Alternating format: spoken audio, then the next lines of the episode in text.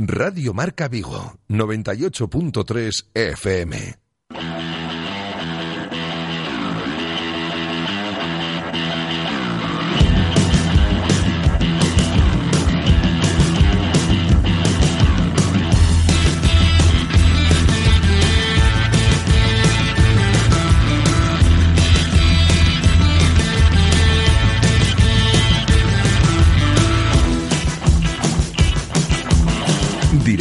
Marca Vigo. José Ribeiro.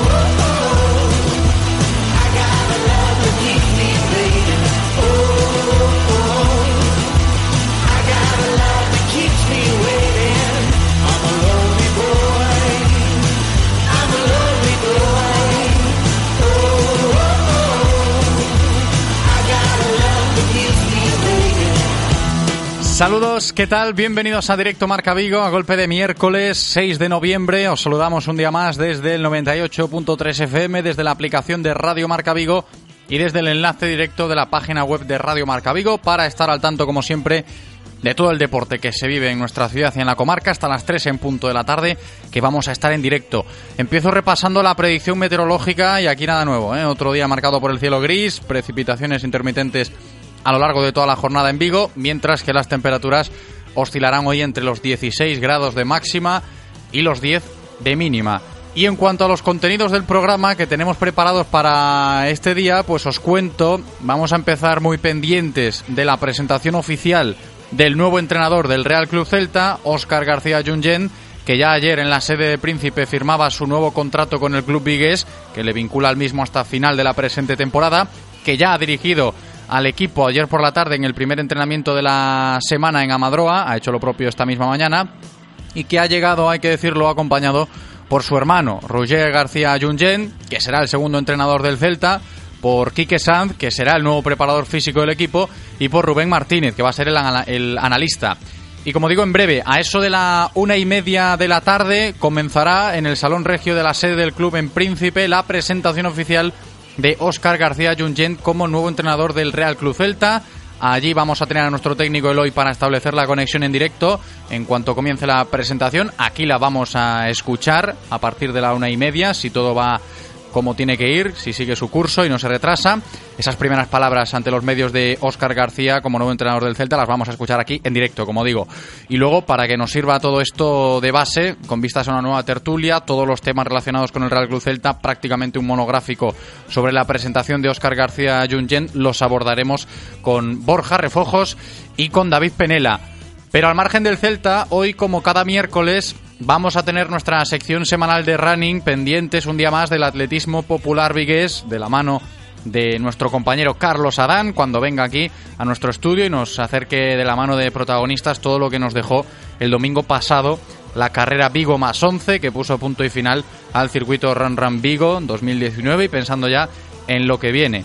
Después retomaremos el fútbol para seguir pendientes del Club Deportivo Pontellas, el club de Porriño que de aquí en una semana, el próximo miércoles día 13, pues va a jugar en Tolosa ese partido correspondiente a la eliminatoria de Copa del Rey de segunda ronda en busca de pasar a la siguiente. Recordamos que es eliminatoria partido único para poder certificar así el estar, esperemos que así sea, en el bombo de la siguiente ronda de Copa del Rey en busca de un rival de primera división. Y estaremos hoy con la presidenta del Pontellas, Marta Costas, para conocer de primera mano cómo se ha conseguido asumir todo lo relacionado con el desplazamiento a Tolosa que tendrán que realizar la semana que viene para jugar ese partido histórico para el Pontellas. Luego hablaremos de balonmano, reparando en la actualidad de nuestros dos equipos referentes en la comarca, si hablamos de balonmano masculino. Por un lado, el frigorífico Domorrazo, que viene de competir a muy buen nivel, a pesar de la derrota en Ogatañal este pasado fin de semana ante Ademar León, y que esta noche ya tiene que afrontar la siguiente jornada liguera con un partido más que atractivo en el Palau Blaugrana contra el Barça. Y por el otro lado, pues os cuento también que recibiremos al presidente de la Canor Atlético Novas, Andrés Senra, para hablar de la espectacular victoria en Zamora del pasado fin de semana, de la campaña para nuevos socios y de cómo estaremos pendientes el viernes del nuevo sorteo de Copa del Rey de Balonmano para seguir soñando con el Novas este año en el torneo copero que tantas alegrías nos está dando. Y ya después, cuando encaremos la recta final del programa, antes de llegar a las 3 en punto de la tarde, hablaremos de piragüismo con el palista del club kayak tudense Roy Rodríguez y que nos cuente cómo se asimila la buena noticia de que podrá estar en los Juegos Olímpicos de Tokio 2020 si supera los selectivos nacionales, tal y como ha indicado recientemente la Federación Internacional de Piragüismo.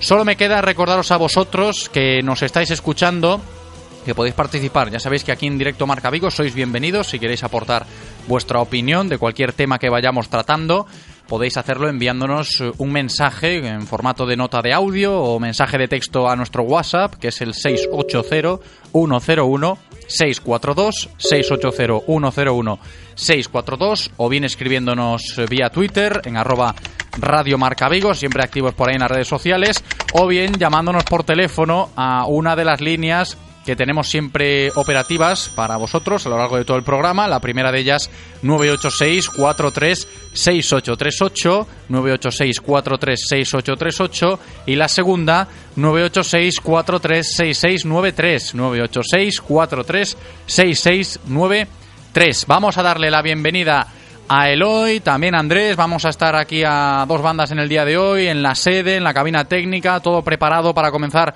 un nuevo programa. Yo espero que vosotros también lo estéis. Directo Marca Vigo. Comenzamos.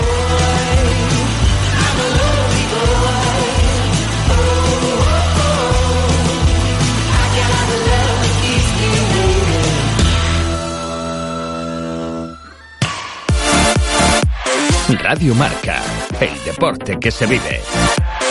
Radio Marca. ¿Tienes un PC con el que no puedes jugar ni al buscaminas?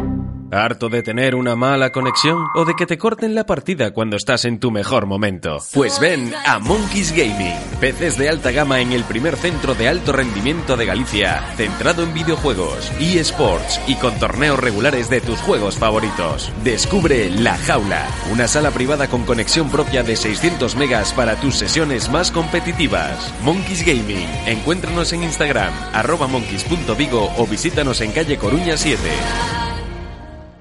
¿Qué ocurre cuando sabes de coches? Que todo el mundo te pregunta. ¿Qué talla de confianza recomiendo? ¿Cuál es el mejor sitio para comprar un seminuevo? ¿Dónde hay más ofertas en repuestos y revisiones?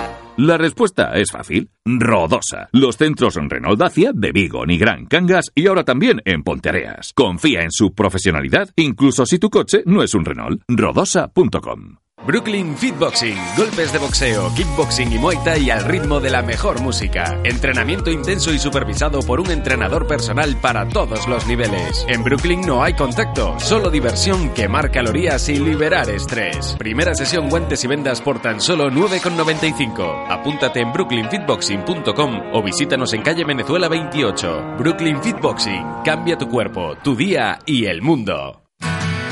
Disfruta de todos los contenidos de Radio Marca Vigo a través de nuestra app Radio Marca Vigo para iOS y Android, en nuestra página web www.radiomarcavigo.com y ahora también desde nuestro podcast en Spotify. Escucha donde y cuando quieras Radio Marca Vigo, la radio del deporte vigués 98.3 FM. Radio Marca, el deporte que se vive. Radio Marca.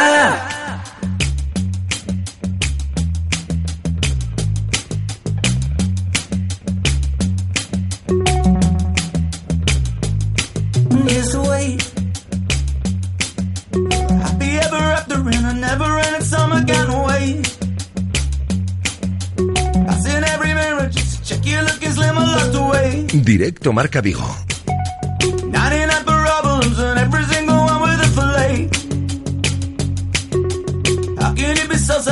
José Ribeiro. Es la 1 y 14 minutos de la tarde de este miércoles 6 de noviembre. Es el momento de ponernos ya en modo celta, de abordar toda la información diaria del conjunto celeste de la mano de Codere Apuestas y Grupo Comar. Coderia Apuestas y el Grupo Comar patrocinan la información diaria del Celta. Una información diaria del Celta que se centra hoy básicamente en la presentación oficial de Óscar García Junyent como nuevo entrenador del equipo que tendrá lugar en el Salón Regio de la sede del club en la calle del Príncipe a eso de la una y media de la tarde en aproximadamente 15 minutos y que por supuesto escucharemos aquí en directo en esta sintonía de Radio Marca Vigo, muy pendientes de lo que diga el ya nuevo entrenador del Celta que ayer por la tarde ya dirigió su primer entrenamiento al frente del equipo, que esta mañana hacía lo propio en las instalaciones deportivas de Amadroa, ya acumula Óscar García dos sesiones de trabajo con la plantilla, con vistas a la decimotercera jornada del Campeonato Nacional de Liga, que será para el Celta este próximo sábado a las 9 de la noche en el Camp Nou contra el Fútbol Club Barcelona. En lo estrictamente deportivo, claro que se piensa solo ya en ese partido del sábado contra el Barça, a ver cómo está el equipo anímicamente, a ver si cambia mucho la forma de jugar de este Celta ya con Óscar García Junyent al mando, y es preciso, preciso quiero decir, destacar, como os decía en la intro del programa, con quién ha llegado a Vigo Óscar García para dirigir al Celta. Pues bien, de segundo entrenador, lo recordamos, tiene a su hermano, Roger García Junyent, el nuevo preparador físico del equipo va a ser Quique Sanz, y el analista de Óscar García va a ser Rubén Martínez. Lo dicho, estamos pendientes con conexión en directo ya en el salón regio de la sede del club en la calle del Príncipe. En cuanto tengamos la señal de que eso empieza, nos vamos para allí y escuchamos las primeras palabras de Óscar García Junyent como nuevo entrenador del Real Club Celta. Vamos a escuchar íntegramente la presentación del técnico de Sabadell aquí en directo Marca Vigo. Pero antes vamos a ir saludando ya a Borja Refojos que va a estar con nosotros. Después de la presentación también tendremos con nosotros hoy a David Penela para seguir abordando todo lo relacionado con el Real Club Celta. Así que vamos a ello. Borja Refojos, ¿qué tal? ¿Cómo estás? Hola José, ¿qué tal? Muy buenas tardes, bienvenido. Te tengo que preguntar lo primero, ¿qué sensaciones te transmite pues esto que estamos comentando ya desde hace unos días, el cambio de entrenador, Óscar García que ha llegado, hoy es un día importante porque dentro de unos minutos vamos a escucharle en su presentación oficial como nuevo técnico del Real Cruz Celta, pero también es muy importante las sensaciones que puede transmitir este cambio, ¿no? No sé cómo lo has visto tú. Sí, bueno, en, primer lugar, al final, pues la confirmación, ¿no? De, una sensación o de una percepción que teníamos todos, en cuanto a Fran Escribá, pues, desgraciadamente no no ha sido, mejor dicho, no fue capaz de, dar con la tecla en, su estancia en el Celta. Eh, lo, comentamos la semana pasada, un análisis bueno que siempre que siempre estaba viciado eh, con respecto al, principio de temporada. Un partido razonablemente bueno contra el Betis, una primera parte razonablemente buena contra la Real Sociedad, pero luego de nuevo contra un equipo de características similares a las de Eibar, a las de Alavés eh, incluso las del español, aunque aunque apretando un poco más alto, pues eh, se volvió a ver las carencias del Celta en el, en el juego de, ataque de posición, ¿verdad? Y bueno, pues, eh, al final ya no quedaban más partidos de a tres días vista y, bueno, la, directiva tomó una decisión que ya te digo, tengo la sensación o tengo la percepción de que estaba tomado hace tiempo y de que nunca eh, se tuvo una confianza 100% en, en Fran eso por un lado, y por otro, bueno, la llegada de Oscar es un viejo anhelo, ¿verdad? El presidente Mourinho ya lo había intentado dos o tres veces antes, curiosamente llega eh, cuando, cuando menos ha sonado, porque sonaban más otros nombres, eh, bueno, no, es algo nuevo que el, Celta sorprenda en cuanto a, a, lo que se espera y lo que acaba sucediendo. bueno, es una vuelta o un retorno a las intenciones de otros tiempos que, ha tenido el Celta, de que entrenadores se apuesten por el juego de posición, por, por ser protagonistas a través del balón, por defender más alto. Eh, en ese sentido creo que, que se ha hecho una elección mucho más acorde a la plantilla, es decir, creo que, que, puede coexistir muchísimo mejor las cualidades de los futbolistas con la, con la propuesta del nuevo entrenador, pero bueno, eh, como todo hay que darle tiempo, vamos a ver cómo, cómo funcionan las cosas en, este debut en el Camp Nou y sobre todo, sobre todo en los 15 días de parón que vienen después, que yo creo que van a ser fundamentales para, para que Oscar García Junyent y su hermano Rudier García Junyent, por cierto, eh, doble tándem de hermanos en los dos equipos eh, senior del, Real Club Celta, tanto en Celta como en Celta B, con los hermanos. Sí, como curiosidad, ¿eh? Es cierto, ¿no? Lo de Óscar García con su hermano Roger García en el primer equipo y, los hermanos Montes en el Celta B. Luego tendremos tiempo, Borja, para hablar del próximo partido del Celta, que va a ser el sábado contra el Barça, como decíamos antes. Pero hay que seguir pensando un poco en quién ha llegado. Ayer eh, martes, aquí en directo Marca Vigo, desglosábamos con detalle pues el, el, currículum, por decirlo de alguna manera, o la trayectoria como entrenador de Óscar García Junyent. Ya conocemos un poco más esa faceta, dónde ha estado, a qué equipos ha entrenado, eh, qué tal le ha ido en cada uno de esos equipos. Llamaba mucho la atención y lo comentábamos ya en el día de ayer la manera o las formas de salir de, de, bastantes de esos equipos a los que ha entrenado, con lo de las dimisiones, que, evidentemente a Óscar García Junyent nunca le ha temblado el pulso a la hora de dimitir y lo ha hecho varias veces a lo largo de su carrera como técnico. Pero luego está lo estrictamente futbolístico, ¿no?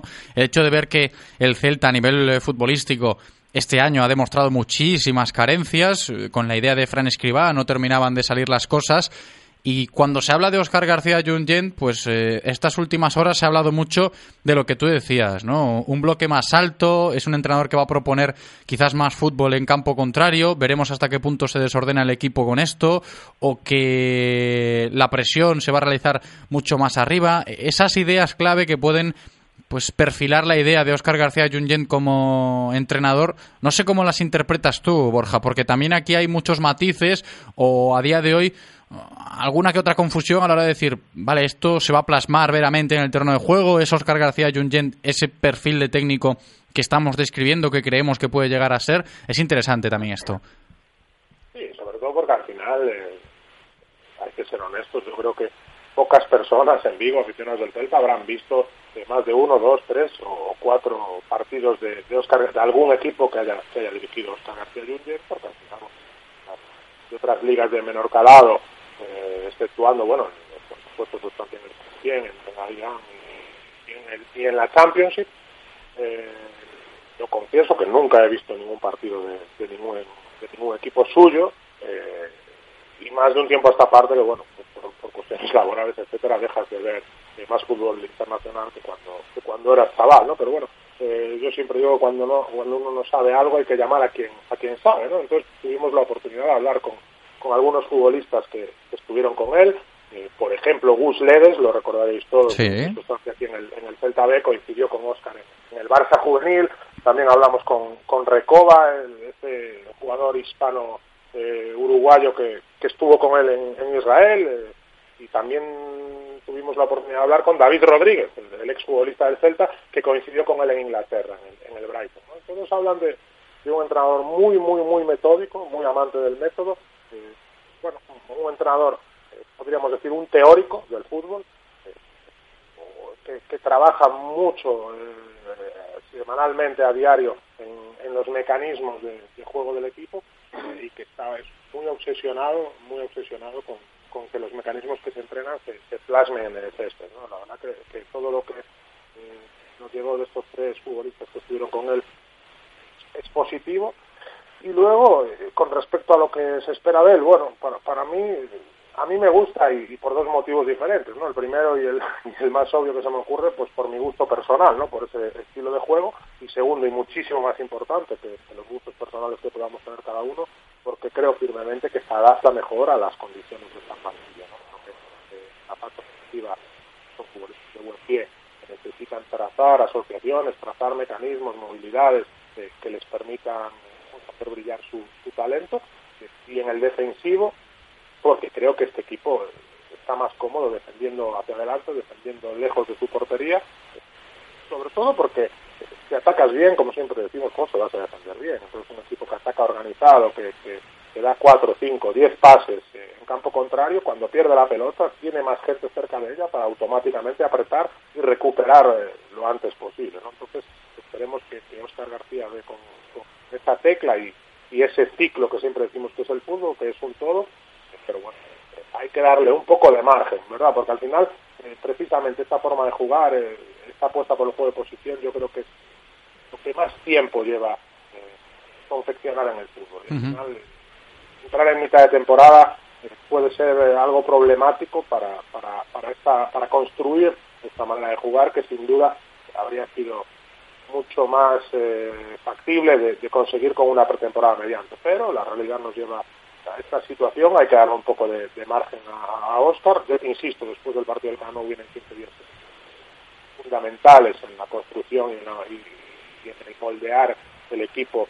Lo más parecido a su idea y sobre todo, sobre todo, que sigo pensando que la plantilla del Celta y la mayoría de los jugadores del Celta tienen calidad, tienen mucha calidad y pueden hacer que este proceso sea más corto y, y que lo antes posible podamos ver un equipo funcionando eh, a pleno, no a pleno rendimiento, eh, mejorando las, las sensaciones que, que ha dado más. Sí, a ver, está claro que lo del rendimiento inmediato va a costar, eh, sería lo suyo, sería ideal que Oscar García Junyent cayese de pie en Casa Celta, que entrenase a las primeras de cambio ya todos los mecanismos y saliesen a la primera, eso sería lo ideal porque el equipo funcionaría. Pero la pregunta que se puede hacer todo el mundo va un poco en base a lo que tú argumentabas ahora, ¿no? Veremos qué dice ahora el propio Oscar en su presentación. Si acabas de sintonizar la radio, recordamos que a eso de la una y media, dentro de cinco minutos, está previsto que comience la presentación oficial de Óscar García Junyent como nuevo entrenador del Real Cruz Celta en el Salón Regio de la sede. Allí tenemos conexión establecida para escuchar esa presentación en directo de manera íntegra. Lo, lo haremos en breve, en cuanto nos den eh, paso para conectar. Allí estaremos y a ver qué dice Oscar. Pero mm, digo y vuelvo a insistir en eso, ¿no? que se puede preguntar mucha gente ahora, Borja, y tú un poco intentabas desglosar ese concepto. ¿Acierta o no acierta el Real Club Celta eh, apostando por Óscar García Junyent a sabiendas de su trayectoria, de cómo le ha ido en otros equipos, de cómo entiende él el fútbol, de lo que quiere plasmar siempre que entrena a un, a un equipo profesional, esas ideas, etcétera, etcétera? Bueno, José, al final no es por no mojarme, ¿no? Pero es que si acierta o no nos lo dirá el devenir de las jornadas y los resultados del equipo.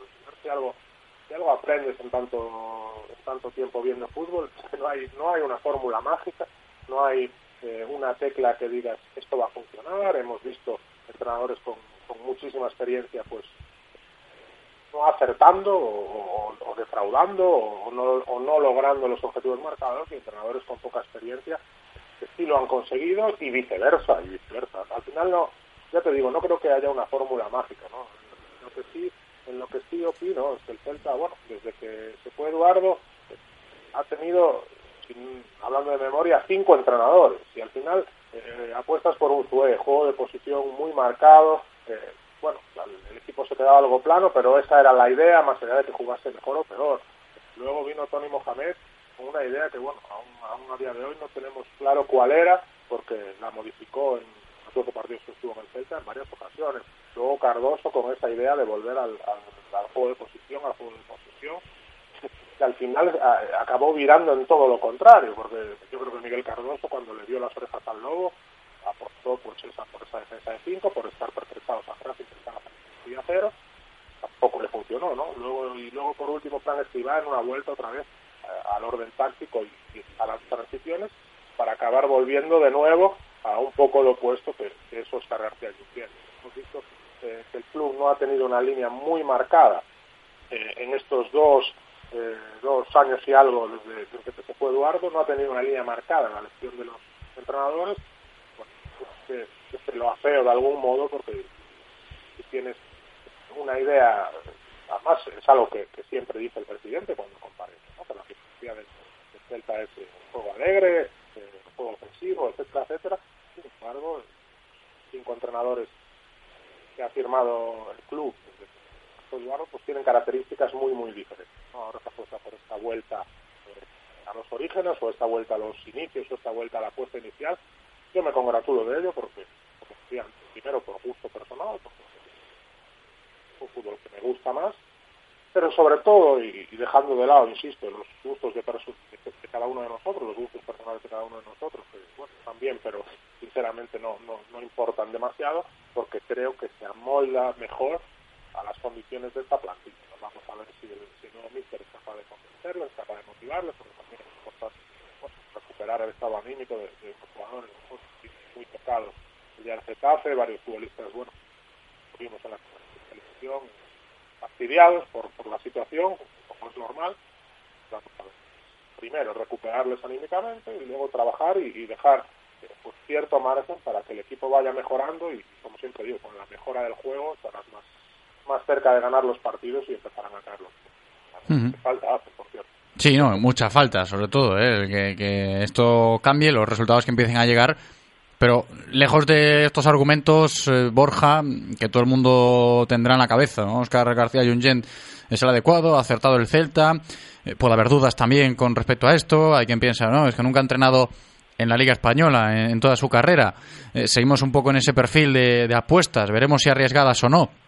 El caso es que también hay otro frente eh, abierto y muy, pero muy importante, a ver si lo aborda o no en, su presentación, es el tema del vestuario, de cómo están los jugadores, de cómo tendrá que actuar Oscar García Jungent con su método para que la capacidad mental de, un Denis Suárez derrotado el otro día, de un Yago Aspas frustrado, de un Santimina que no termina de, de encontrarse, de un Bryce Méndez que también está bajo, de Rafinha que tampoco es capaz de demostrar su mejor nivel, todo esto va a pesar mucho también, ¿no? El hecho de que tengas a, a jugadores tan importantes y tan por debajo de su nivel puede incluso mermar un poquito más la situación, que lo ha hecho, lo, lo- lo ha, lo ha mermado todo esto, ha mermado a, a este caso.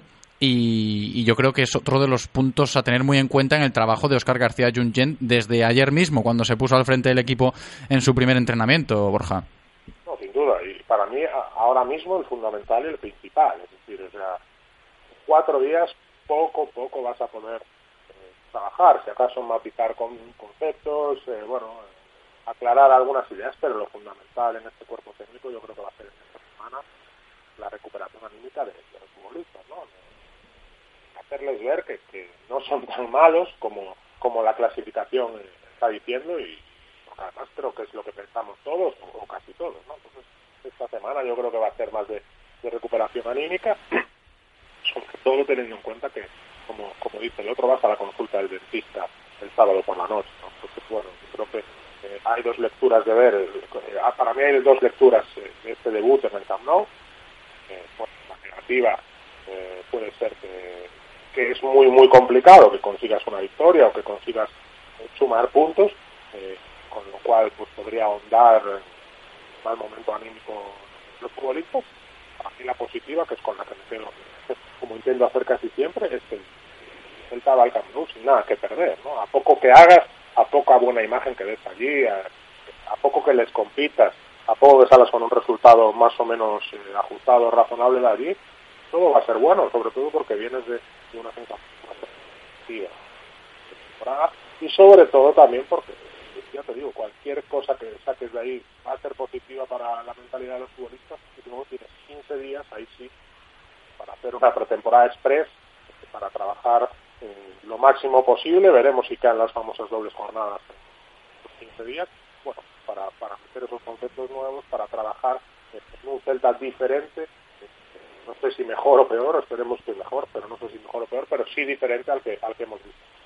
No, además de lo del partido contra el Barça del sábado, quieras que no es especial para el Celta porque es el estreno del nuevo entrenador y será especial también para el nuevo entrenador porque, lo volvemos a recordar, Borja, Óscar García Juntient eh, se crió allí, en, la cantera del Fútbol Club Barcelona, pasó muy buenos años como jugador a lo largo de toda su trayectoria como futbolista allí en el Barça, en categorías inferiores, en el primer equipo, marcando goles, así que va a ser un partido también especial, lejos de, que sea el debut del entrenador del Celta. Buen jugador, por cierto, Oscar García Núñez. Y su hermano, para mi gusto, todavía más. Un golpeo extraordinario desde, desde larga distancia y, le recuerdo varios goles, incluso desde el centro del campo. ¿no? Un, un- golpeo fantástico. Y Oscar, bueno, muy buen jugador.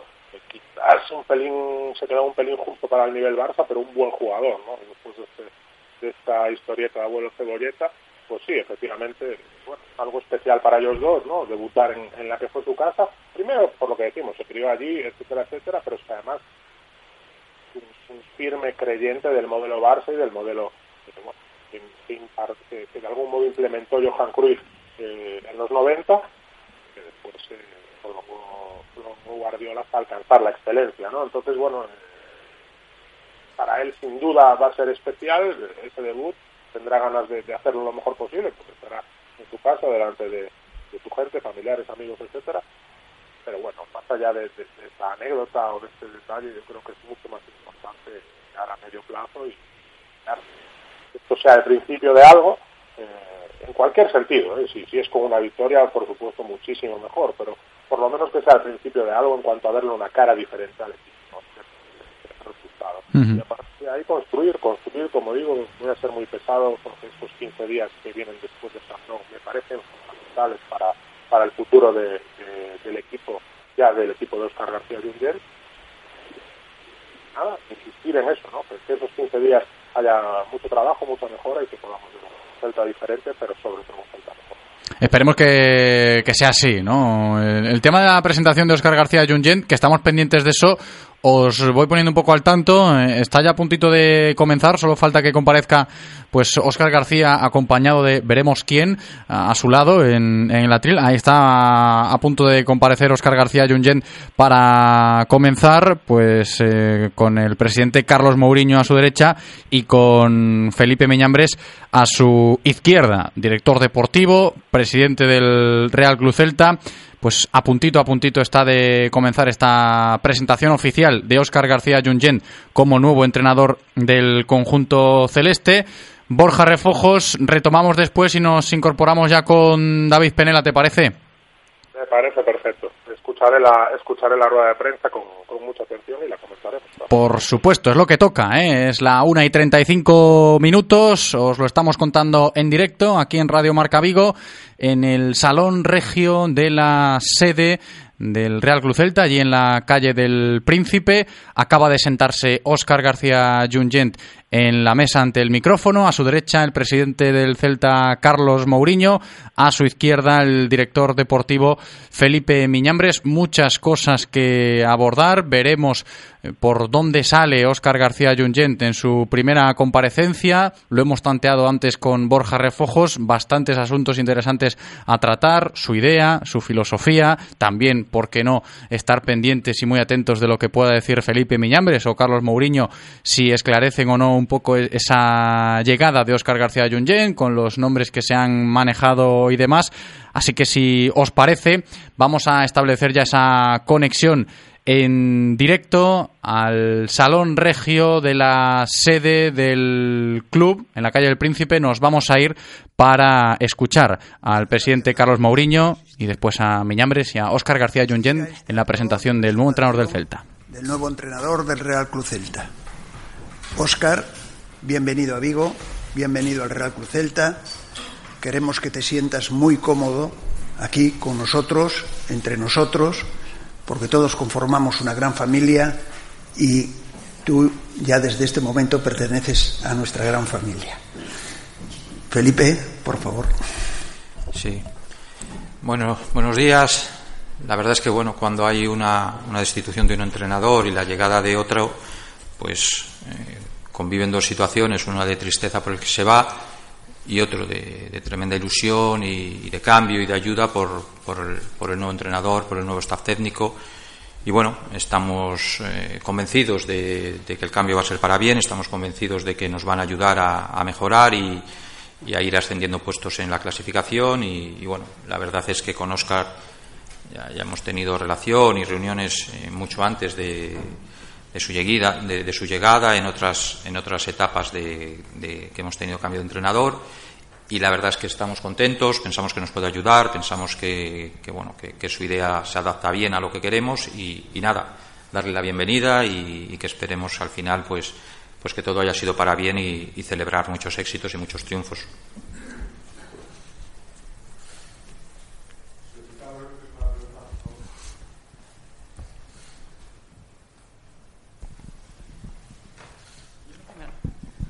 Eh, sí, bueno, señor García, yo quería preguntarle también por su etapa como jugador. Usted ha estado bajo las órdenes de entrenadores muy míticos, Cruyff, eh. No sé cómo eso ha influido, si ha influido en su forma de entender el trabajo, también de resolver conflictos. Por ejemplo, ¿usted expulsaría a algún jugador de entrenamiento como lo hizo Van en su momento con usted? Hombre, se tendrían que dar unas circunstancias parecidas, pero Hombre, yo me lo pensaría dos veces, eh, pero bueno, fue una situación que quedó muy marcada en mi carrera, eh, pero no tengo nada en contra de él, ni mucho menos. Era una persona que siempre iba de cara Y respondiendo a la primera pregunta, sí que he aprendido de todos, de todos los entrenadores, eh, algunos de cosas que no, que no quiero hacer, otros muchos de cosas que sí me, me gustaron. Y en cuanto al trato del jugador, pues cada entrenador que he tenido trataba diferente, de diferente manera a su plantilla, a sus jugadores. Yo creo mucho en, eso, en tratar diferente a todas las personas, porque no todas las personas somos iguales, no todos los jugadores somos iguales. Una misma palabra, una misma frase en un jugador puede afectar de una manera o puede afectar de otra. Y, eso es lo que voy a intentar, conocer cuanto antes los jugadores, el carácter, hablar mucho con ellos y, y bueno, y unir fuerzas para, para tirar esto hacia adelante. Hola Óscar, que tal? Eh, moi bons días. Eh, falando de eso de, de falar, como viches os xogadores, como viste a los jugadores, y sobre todo, eh, ¿qué importancia le das al apartado psicológico? Porque tú eres un poco mucho de, de trabajar con la unión de grupo, en devolver la confianza a los eh, futbolistas. ¿Cómo ves que, que tienen esa confianza ahora mismo? ¿Cómo los has visto? Bueno, yo creo que la pérdida de confianza es, es una pérdida de confianza de poco a poco. No pierdas la confianza de un día, de un día para otro, sino que es un, un poco un proceso y el proceso a la inversa tiene que ser igual. O sea, del día a la mañana no, un equipo si está un poco decaído eh, no puede subirlo al día siguiente. Es también un proceso que vamos a intentar hacerlo lo más rápido posible y claro, va a depender todo también de la disposición de, de los jugadores que hasta el momento, en los pocos entrenos que llevamos, es muy buena. Buenos días, mister. Eh, analizando un poco tu carrera, creo que no me equivoco si digo que siempre has concluido antes tu vinculación con los equipos que, que la finalización propia del contrato. Eh, Eso es una suerte para los clubes. pues siendo una suerte para los clubes, eh, ¿a qué se debe? ¿Eres un entrenador que si no ves que las cosas van bien o van como tú quieres, decides dar un paso al lado y, dejar pues, el camino a otro entrenador? No me he ido de ningún equipo que las cosas fueran mal. O sea, de ningún equipo. De ningún equipo. Con el saint Etienne íbamos sextos, que era clasificado para, para la Europa League, que al final quedaron séptimos o octavos, o sea que dejé el equipo mejor de lo que, de lo que acabó. Después de, irnos estuvieron en fase de descenso, o sea que estaban, estaban mejor y con el Olympiacos pues todavía quedaban varias, varias jornadas. Lo que sí soy un entrenador muy claro, cuando me reúno con los equipos les explico uh, las cosas que me gustan, las cosas que no me gustan que pasen y cuando las cosas que no me gustan que pasen pasan más de una, dos, tres veces, pues después tomo decisiones. ¿Qué tal, Oscar? Bienvenido. Eh, tu nombre ha estado vinculado en otras ocasiones al Celta. Me gustaría saber por qué en esta ocasión si has aceptado el venir aquí y hasta hace poco estabas a este lado de la barrera, por así decirlo. Imagino que has visto muchos partidos. ¿Crees que hay mimbres para salir de, de esta situación? Sí, sí, sí, estoy totalmente, totalmente convencido de que hay mimbres para, para salir. La plantilla tiene calidad, eh, hay que trabajar en otro tipo de, de, cosas que sí son muy mejorables y ese es, es, en eso es lo que vamos a, a incidir mucho. ¿Por qué ha aceptado? Porque se han dado las condiciones oportunas para aceptar. ¿Qué tal, Oscar? Eh, en cuanto a tu planteamiento, me gustaría que me dijeras eh, tres condiciones o tres cualidades que quieres que sí o sí tengan este Celta de Vigo. Pues quiero que sea un equipo muy proactivo, quiero que sea un equipo que la afición se sienta orgullosa de, cómo jugamos y sobre todo del sentimiento a la hora de jugar, que creo, creo mucho en eso. Hay muchos jugadores de aquí, formados aquí. Eso va a hacer que todavía su implicación uh, sea mucho más uh, en el sentido psicológico, en el sentido de, de entrega, de pasión. Quiero un equipo que, que, tenga pasión que, por lo que hace, que entienda por qué se hacen las cosas. Eso lo vamos a ir trabajando, explicando por qué hacemos todos los entrenamientos, por qué jugamos de esta manera, por qué jugamos de otra manera y eso, un equipo que sea protagonista. Habrá momentos que podremos serlo más que, que en otros, depende también un poco de, del rival, pero esa es la idea principal. Eh, Oscar, eh, vienes de una escuela que practica mucho el 4-3-3. Eh, Frank Escribá apostaba más por el 4-4-2. Eh, ¿Con cuál te vas a identificar en esta etapa en Vigo? Bueno, eh, yo creo que es muy importante conocer bien a los jugadores, cuando conozca bien a la plantilla, pero tampoco soy un entrenador que, que siempre he jugado 4-3-3. Si he tenido los jugadores, sí, pero si por ejemplo no tienes extremos, pues es, es más complicado jugar de esta, de esta manera. Pero bueno, no, no, todavía no tengo un sistema que diga, bueno, voy a jugar esto siempre. Eh, quiero conocer bien a los jugadores. A ver, una cosa es entrenar y otra cosa es competir. Y este equipo yo creo que puede y tiene que competir mucho mejor de lo que está haciendo. Hola, mister, bienvenido. Eh, quería preguntarle eh, si le preocupa la situación que se está viviendo en Cataluña con ese despliegue de cuerpos y fuerzas de seguridad que se está previsto para el sábado que pueda poner en riesgo el partido entre el Barcelona y el Celta. No, yo creo que vamos a jugar tranquilamente. Eh, Óscar, has firmado hasta la final de temporada. No sé si se puede prolongar el contrato en función de algunos objetivos o solamente hasta, hasta que acabe la liga. No, no, es hasta final de temporada. Porque creo que es lo mejor, y el club también, lo mejor, porque si estamos contentos podemos sentar a hablar y si no estamos contentos una de las dos partes o las dos partes, pues no hay nada que objetar ni hay nada que pagar. A mí no me gusta eh, cobrar sin trabajar.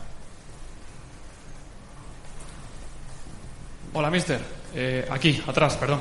Aquí. Ah. Hola, ¿qué tal? Bienvenido y toda la suerte del mundo en esta etapa Gracias. para usted.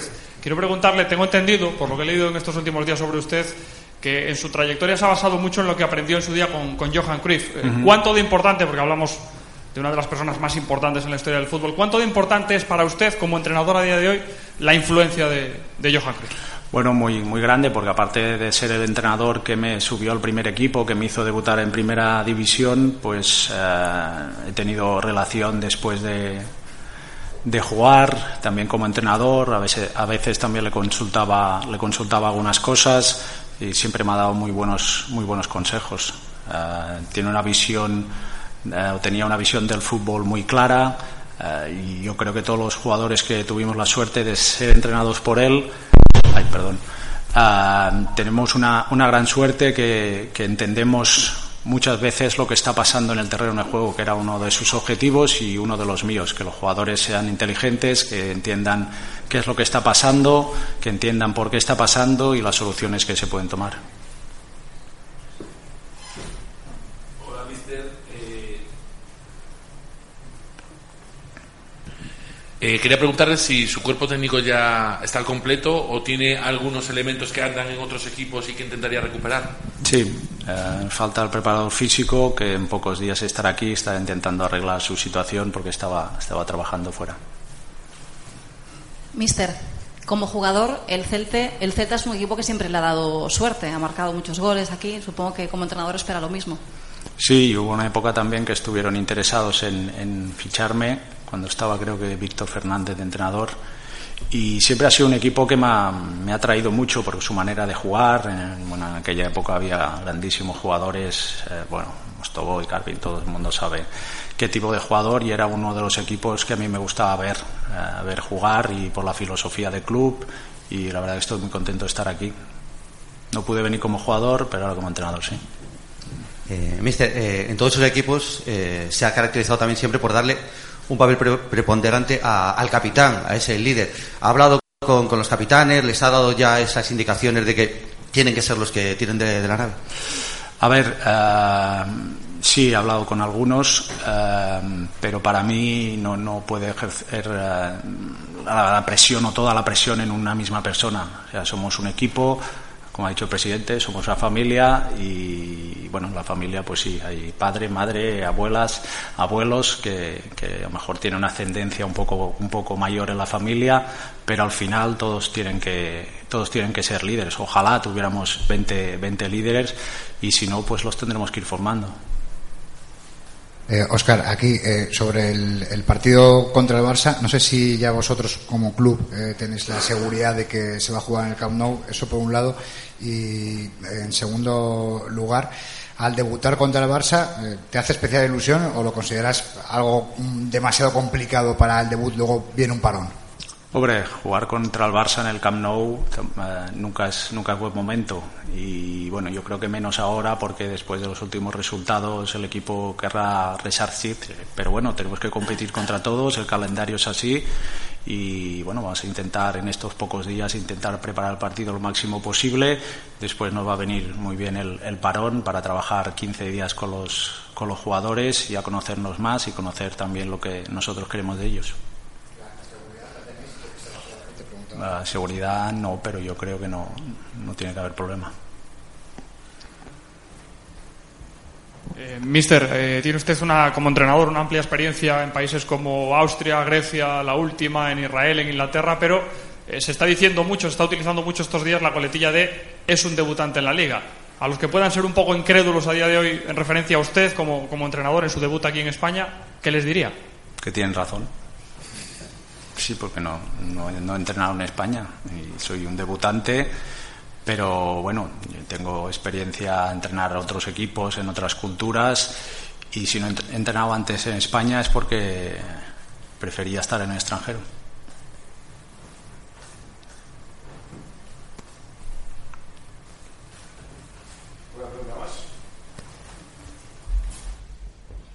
Pues hasta ahí la rueda de prensa de Óscar García Jungen. La hemos escuchado en directo, posando ahora mismo con los medios gráficos, el nuevo entrenador del Real Cruz Celta, junto con el presidente Carlos Mourinho y junto con el director deportivo Felipe Miñambres.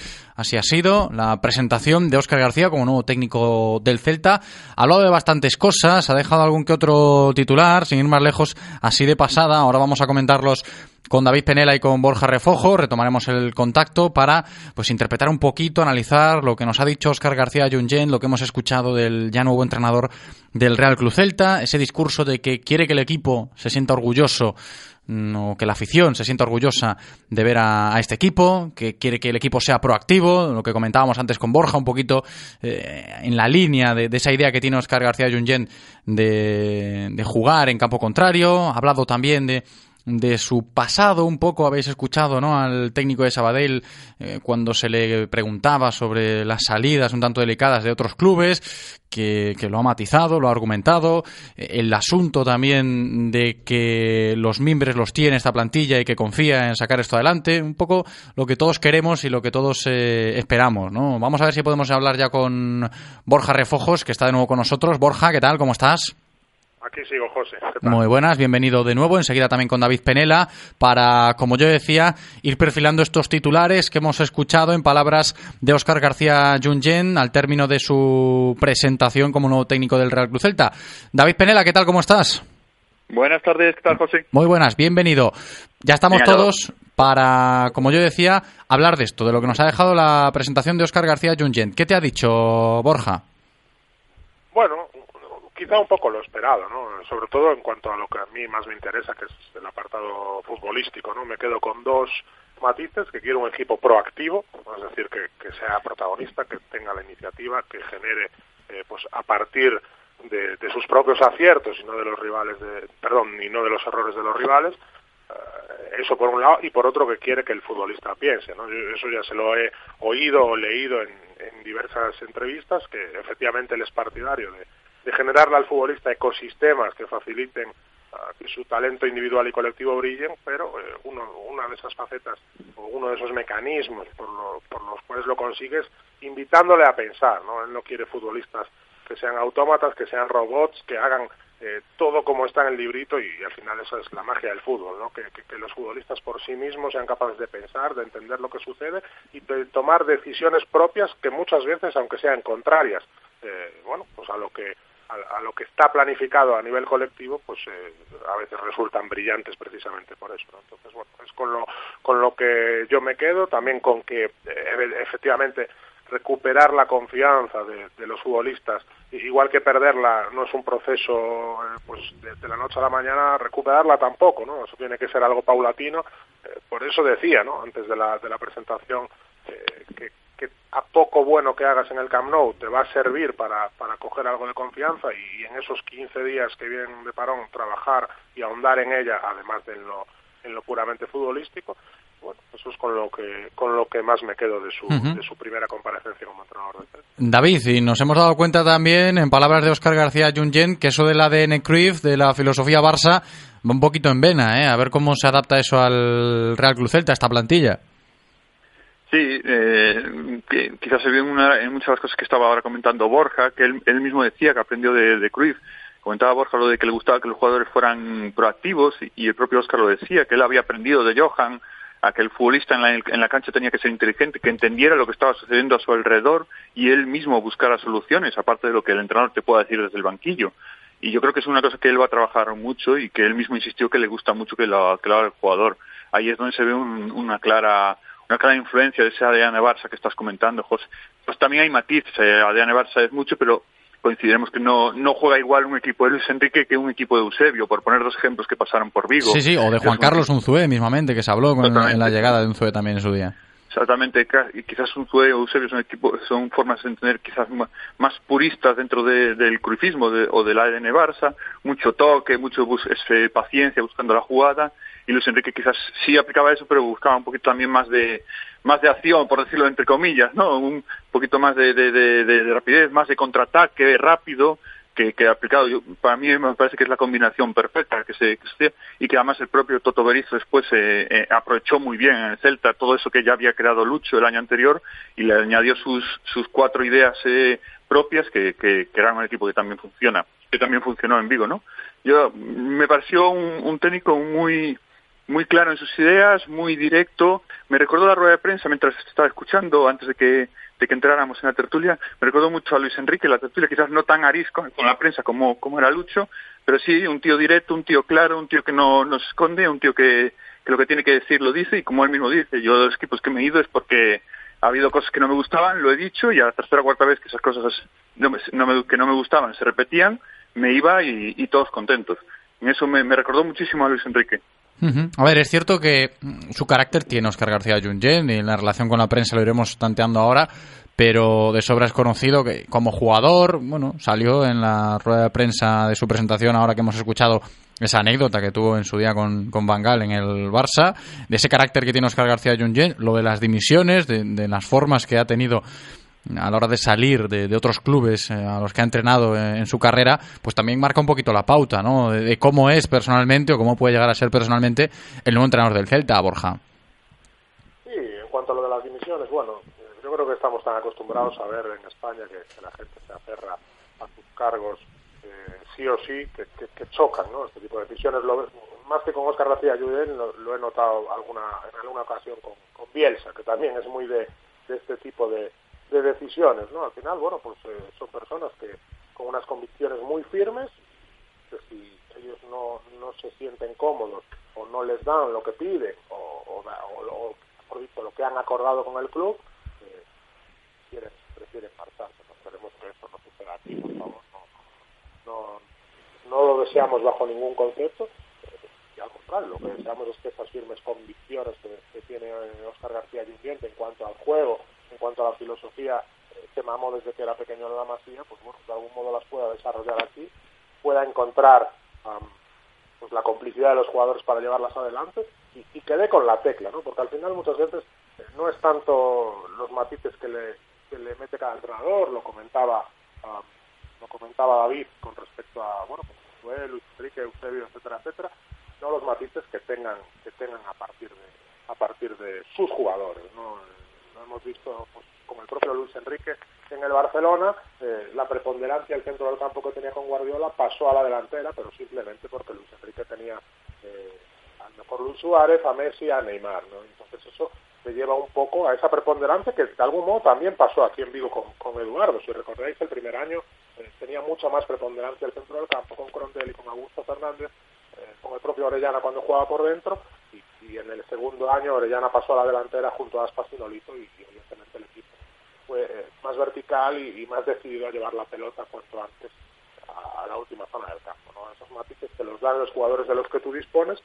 Como digo siempre, lo importante es tener una idea. No te garantiza nada, pero sí al menos un primer paso de, un camino. ¿no? Y luego con los, con los futbolistas de la mano, eh, con los matices que, que la, que las características de la plantilla le, obligue a adoptar, pues encontrar ese equilibrio para que el equipo funcione pues, pues, como un equipo, ¿no?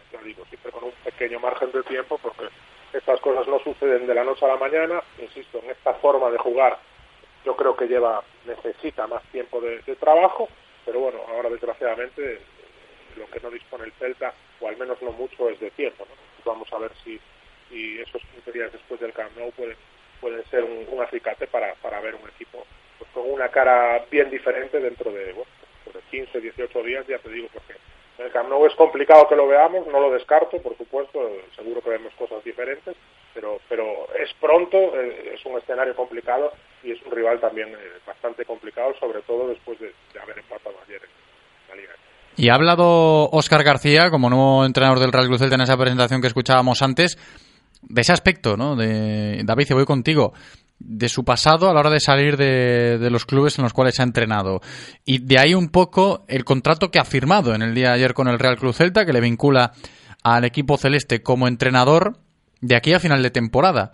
Y ha dicho que, bueno, firma hasta final de temporada y lo ha dicho rotundamente porque si llegado ese momento las cosas no funcionan, se va y ya está. Y no pasa absolutamente nada. No quiere prolongar algo que, pues, vete tú a saber si funciona o no funciona, porque esa incógnita, quieras que no, también la tiene el propio entrenador. Ha sido claro, ha sido tajante cuando se le ha comentado eso, ¿no? El contrato que tiene ahora con el Real Cruz Celta de aquí a final de temporada. Sí, además dejo una frase que, que le define eh, totalmente, que es aquella de, de, que no le gusta cobrar por no trabajar. Eh, yo creo que es que define perfectamente toda su carrera eh, de, como entrenador. A la mínima, en cuanto cree que, que algo no funciona no, o, que, o cree que ya está agotado, es el primero que, que de aires. Por ejemplo, en su primera experiencia fuera de España, que fue en Israel, tenía un equipo campeón, equipo que funcionaba muy bien, un equipo que histórico, porque ganó, eh, ganó la liga con el Maccabi de Tel Aviv por primera vez en, eh, después de 10 años y fue el primero hasta aquí hemos llegado. Terminó su contrato y se fue a Inglaterra. En Inglaterra, tres cuartos de lo mismo. Estaba con problemas de salud, problemas de, de corazón.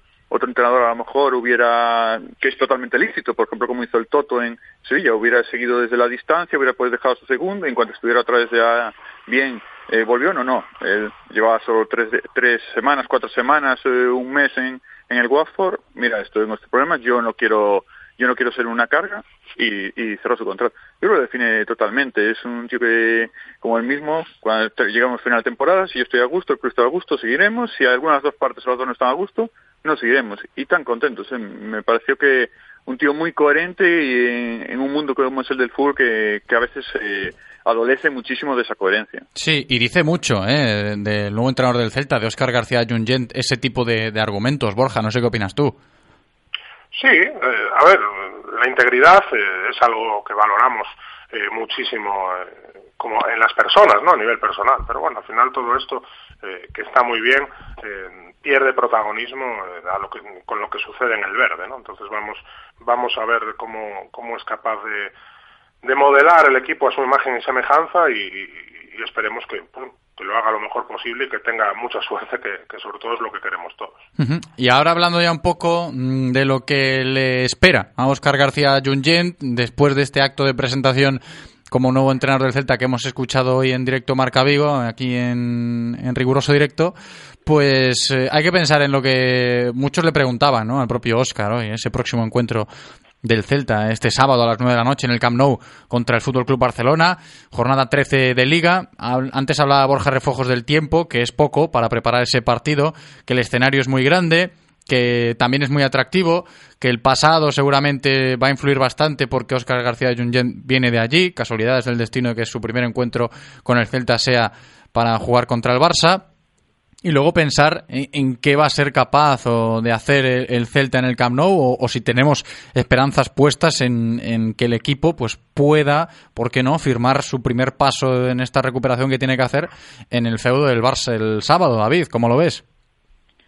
A ver, hay muchas, hay muchos factores que, que invitan al optimismo. Lo primero que, que hay muchos jugadores en el equipo que o vivieron con Zue o vivieron a Luis Enrique y, o, vienen de la escuela del Barça y entonces eh, son conceptos que a ellos no les van a resultar muy familiares y fáciles de adquirir.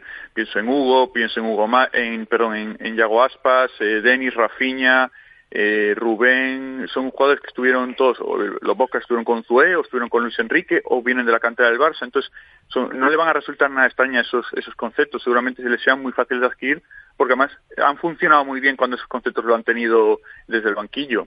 Por esa parte yo creo que, que, va a ser fácil eh, en, muchas piezas del puzzle que, que cojan bien los conceptos de Oscar. Y aparte, de ir en un momento al Nou Camp quizás es el momento más eh, menos malo por decirlo así no eh, está el ambiente muy enrarecido vienen de resultados muy complicados mm, incluso la figura de Valverde que a mí me sorprende mucho está muy cuestionada ahora mismo en el entorno culé y eso siempre es bueno, porque además eh, el, equipo de Valverde resultó el Barça este año, cuando ha habido equipos como lo que yo creo que le va a plantear Oscar, que es eh, presión alta, mucho toque, eh, robo rápido, se, le han, se le han atragantado mucho. El Levante hace el, fin de semana pasado, el Slavia ayer, si alguno vio el partido entre el Barça y el Inter, aunque acabó ganando el Barcelona, en la primera parte del Inter de Milán con una presión alta, con una sólida rápida tras robo, le, hizo un partido complicadísimo y, al descanso pudo ir 0 a 4. O sea, todos esos son factores positivos que, que te invitan al optimismo. Dentro que, de que ya sabes que enfrente está el Barcelona, actual campeón de liga, que tienes a un auténtico extraterrestre como es Messi, que por mucho que hagas todo bien, en un segundo te lía el partido y te echa abajo todo, todo el planning.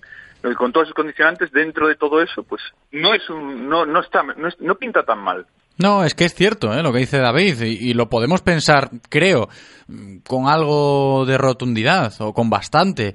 El hecho de que, vale que el Celta estaba muy mal a nivel futbolístico y el último partido fue horrible contra el Getafe. Lo dirigía al equipo Fran Escribá, se ha cambiado. Eh, va a llegar Oscar García Junyent, ha llegado ya, impondrá sus primeras consignas para el sábado, por mucho que sea un partido difícil contra el Barça pero hay que tener todo eso en cuenta que dice David Penela, ¿no, Borja? Que, que el partido contra el Barça quizás llega en un momento para el Celta delicado en lo interno, porque siempre es delicada una situación de cambio de entrenador y con muchas incógnitas, pero si te paras a pensar en, en lo que le está pasando al rival, pues oye, en cualquier circunstancia se podría decir que es un buen momento para visitar el Camp Nou.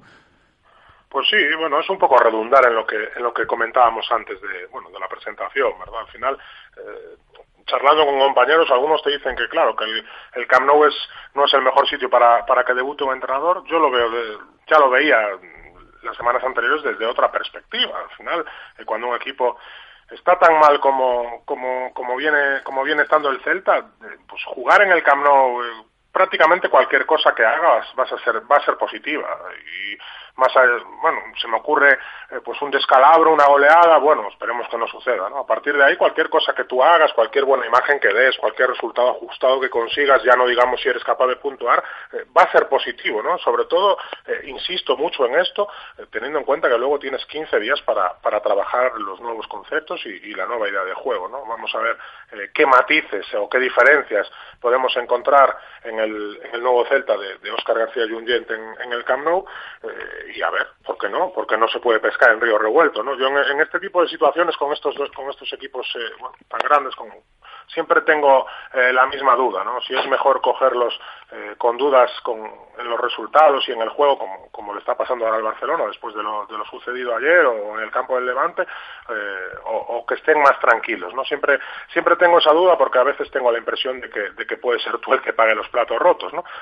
bueno, esperemos que, que, no sea así. Efectivamente, el, el Barça está, está en dudas con con sus resultados, pero sobre todo con su juego. Hay una gran parte del barcelonismo que, que bueno, está disgustada con, con, con, Ernesto Valverde, bueno, pues porque propone un fútbol eh, algo diferente al, al que bueno ha mamado la afición eh, azulgrana como hablamos antes de Cruyff pues desde que Cruyff implantó ese, ese estilo de juego casi casi eh, innegociable en el en el Barça en los 90 eh, el fútbol de, Ernesto Valverde es diferente, evidentemente tienes que tener mucho la pelota porque al final eres el Barcelona, vas a ser superior en la mayor parte de los partidos, pero bueno, eh, como decía, como decía David, eh, y, me parece súper bien tirada, es un equipo que el Barça que no tiene mecanismos demasiado bien definidos en la iniciación de juego y seguramente esa presión eh, alta pueda hacerle daño. ¿no? Las dudas que me, ten, que, que, me quedan o que tengo es que eh, desarrollar una presión alta en tres días. Claro, lo del cuando, tiempo. Cuando ¿no? vienes,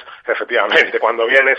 Eh, es que, esa, que, fíjate, Borja, que, es, no, al hilo que no apretaba, pues es difícil. Perdona que te interrumpa, porque esto que comentas, ya lo tanteamos eh, después del partido contra la Real Sociedad, era Fran Escribá el entrenador, decía, bueno, parece que se intentó presionar un poco más arriba, que se intentó realizar una presión alta. Cuesta muchísimo establecer esos mecanismos y en aquel día en el partido del Celta pues de una presión alta, pero mala, en plan desajustada. Entonces, eh, eso va a costar. Sí que es cierto que la apuesta de Óscar García Junyent parece que va a ser esa. Al menos ha hablado hoy del esquema, que puede adaptarse porque no tiene extremos en la plantilla del Celta actual y el 4-3-3 igual tiene alguna que otra variante con, con los efectivos que maneja Óscar García como ya técnico del Celta. Pero es cierto que se le puede plantear el partido de esa manera el sábado al Barça, ¿no? Y yo antes se lo comentaba a Borja Refojos, David, y te voy a hacer la misma cuestión. Eh, ¿Se cree o, crees que, ha acertado el, el Real Cruz Celta con, este perfil, con lo que hemos escuchado ya de Óscar García en su presentación, con lo que esperemos que, le pueda aportar al equipo? ¿Tú qué opinas? Yo creo que al final es lo, lo que venían eh, deseando desde hace tiempo este, traer a Oscar. Yo creo que es un caso parecido como sucedió con Luis Enrique, que ya era un entrenador al que habían tocado eh, antes de, en la destitución de Paco Herrera, estaban siempre estuvieron muy interesados en, en él. Yo creo que es porque entienden que se adapta perfectamente al Celta. Había otros nombres sobre la mesa también también interesantes, como era Javi Gracia, que a lo mejor también desarrolla un fútbol similar dentro de, de dentro de, de, de sus eh, características propias, que también se podría adaptar yo, me parece que es una decisión acertada en el, en el concepto de, de, entrenador. Falla un poquito, lo que te entra más duda es que no tiene experiencia en la Liga Española, aunque yo entiendo que como, como, como jugador que, que ha nacido aquí y que ha jugado aquí y, y, que hasta hace nada más estaba, estaba en el lado de la barrera vuestro, José, como, como sí, la comentarista de partidos, sí. Exactamente. Yo creo que tiene que ser un profundo conocedor primero de los rivales, que bueno, que para ser conocedor del Barça tampoco tampoco hace falta mucho, pero bueno, que, va a saber que lo que yo digo siempre, que va a llegar a Ipurúa, en este caso no, porque no, ya jugamos, pero bueno, que llega a Ipurúa y sabe que es un campo pequeñito y sabe cómo juega un equipo de Mendilibar, que no le va a pillar de sorpresa. Pues cosas como esas creo que no las va a tener, pero al final la experiencia en una liga tan potente como la española ahí es lo, es lo que me ofrece más dudas. En su juego, en su forma de entender el fútbol, en su forma de ser, para mí yo creo que era lo que necesitaba este Celta. Habló también Oscar García en la presentación hoy de ese aspecto que ha mencionado David ahora, Borja, y por ir perfilando ya la recta final de la tertulia de que se ha utilizado mucho eso de que, bueno, Óscar García Junyent es un debutante como entrenador en la Liga Española y él contestando esa pregunta que se le formuló pues, rotundamente sí, es evidente, es su primera experiencia como entrenador en un equipo de primera división aquí en España, pero también es relativo ese concepto, ¿no? Como bien argumentaba ahora David Penela. Sí, es relativo y sobre todo que, que hoy en día con en el fútbol, bueno, el fútbol no, en la sociedad actual todo el mundo tiene información al dedillo y al momento, ¿no? Para mí es más, más importante que esa experiencia eh, es eh, la capacidad que tiene él de incidir en, en su propio equipo, eh, insisto, algo que me gustó mucho, que sea un equipo proactivo, para mí es una gran noticia que, que tenga esa idea y que la quiere implantar, que la experiencia, ¿no? Al final, sí, claro, evidentemente es importante, pero insisto, estamos cansados de ver eh, entrenadores eh, debutantes eh, como que, que, lo hacen fantásticamente bien desde, desde el minuto uno y bueno, el ejemplo que me viene antes a la cabeza es Berizzo, que debutó en la Liga Española en Balaidos contra el Getafe y lo barrió del campo, ¿no? Eh, la gente dirá que soy nostálgico, bueno, esto es nostálgico de verdad y no y no como se aplica para, para otras personas, pero pero sí, es, es un debut, eh, fue un debut fantástico y, y, un inicio de temporada fantástico y de hecho el bache vino... Eh, a partir de la, de la jornada 8 o de la jornada 10, ya no, ya no lo recuerdo bien.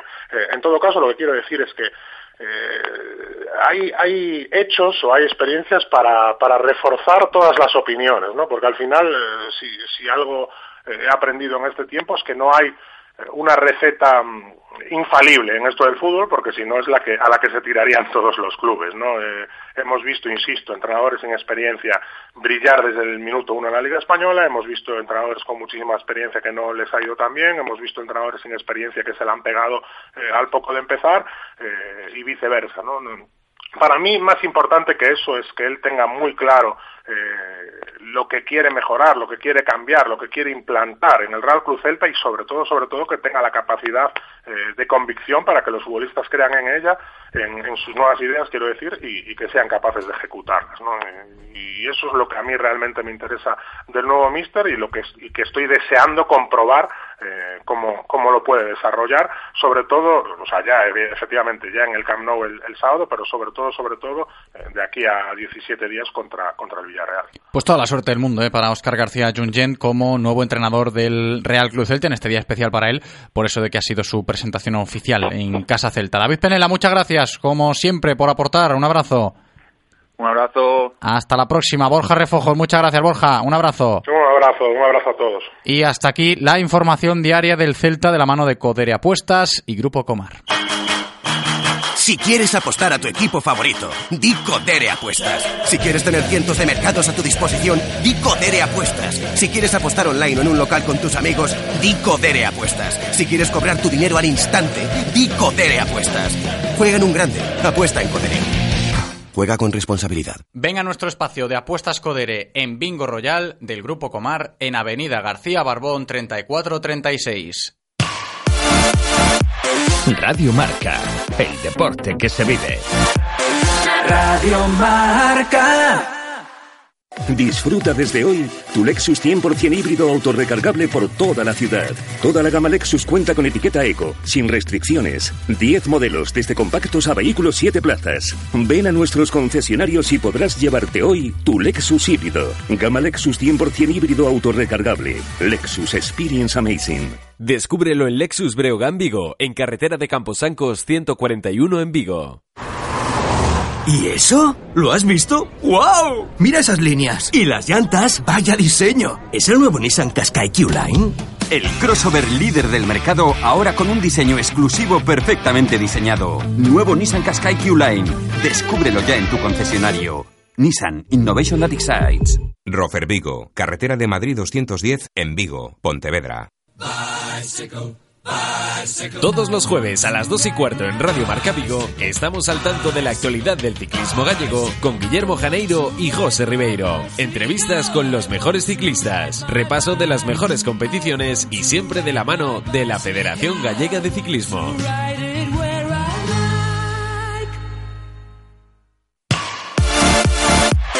Radio Marca, el deporte que se vive. Radio Marca. Es tiempo en Radio Marca Vigo para los locos del running con Carlos Adán.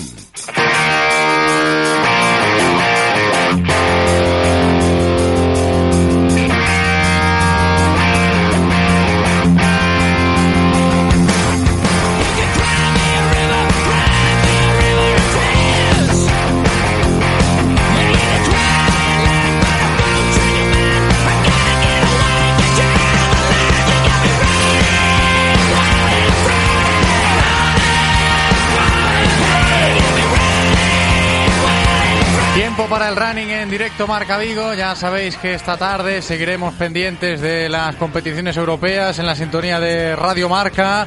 Por eso no queremos fallar a la cita y estamos en directo Marca Vigo hablando nuevamente de running, saludando nuevamente una semana más a Carlos Adán. ¿Qué tal, Carlos? ¿Cómo estás? Muy bien, como todos los días. Bienvenido, así me gusta, ¿eh? con ganas de hablar de running un miércoles más en esta sintonía en el 98.3 y en este caso para reflexionar, para valorar todo lo que nos dejó un nuevo fin de semana este pasado con muchísima actividad. Si hablamos de atletismo popular en nuestra ciudad, una clásica como la Vigo más 11, por ahí vamos a tirar hoy, Carlos. Efectivamente, es la decimotercera edición de la carrera y pone punto final al circuito en Run Run Vigo y vamos, vamos a centrarnos en, en esa carrera, efecti- efectivamente. Sí, el ganador va a estar con nosotros. Sí, el ganador, eh, digamos que es el hablaba contigo fuera de micrófono, el hombre a batir, el hombre a Sí, batir el hombre de en moda Vigo. en el atletismo popular. Sí, está, es el imbatible últimamente. Sí, nueva victoria, en este caso en la Vigo más 11 el otro día de Carlos Enrique Gutiérrez,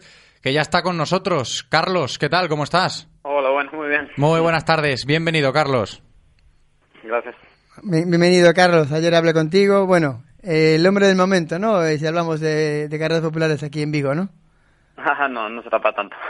A ver, Un segundo, eh, segundo en el Berbés, primero en el Cáncer, Primero en ayer, el, el domingo, perdón. Si sigues así, ganas el circuito, ¿no?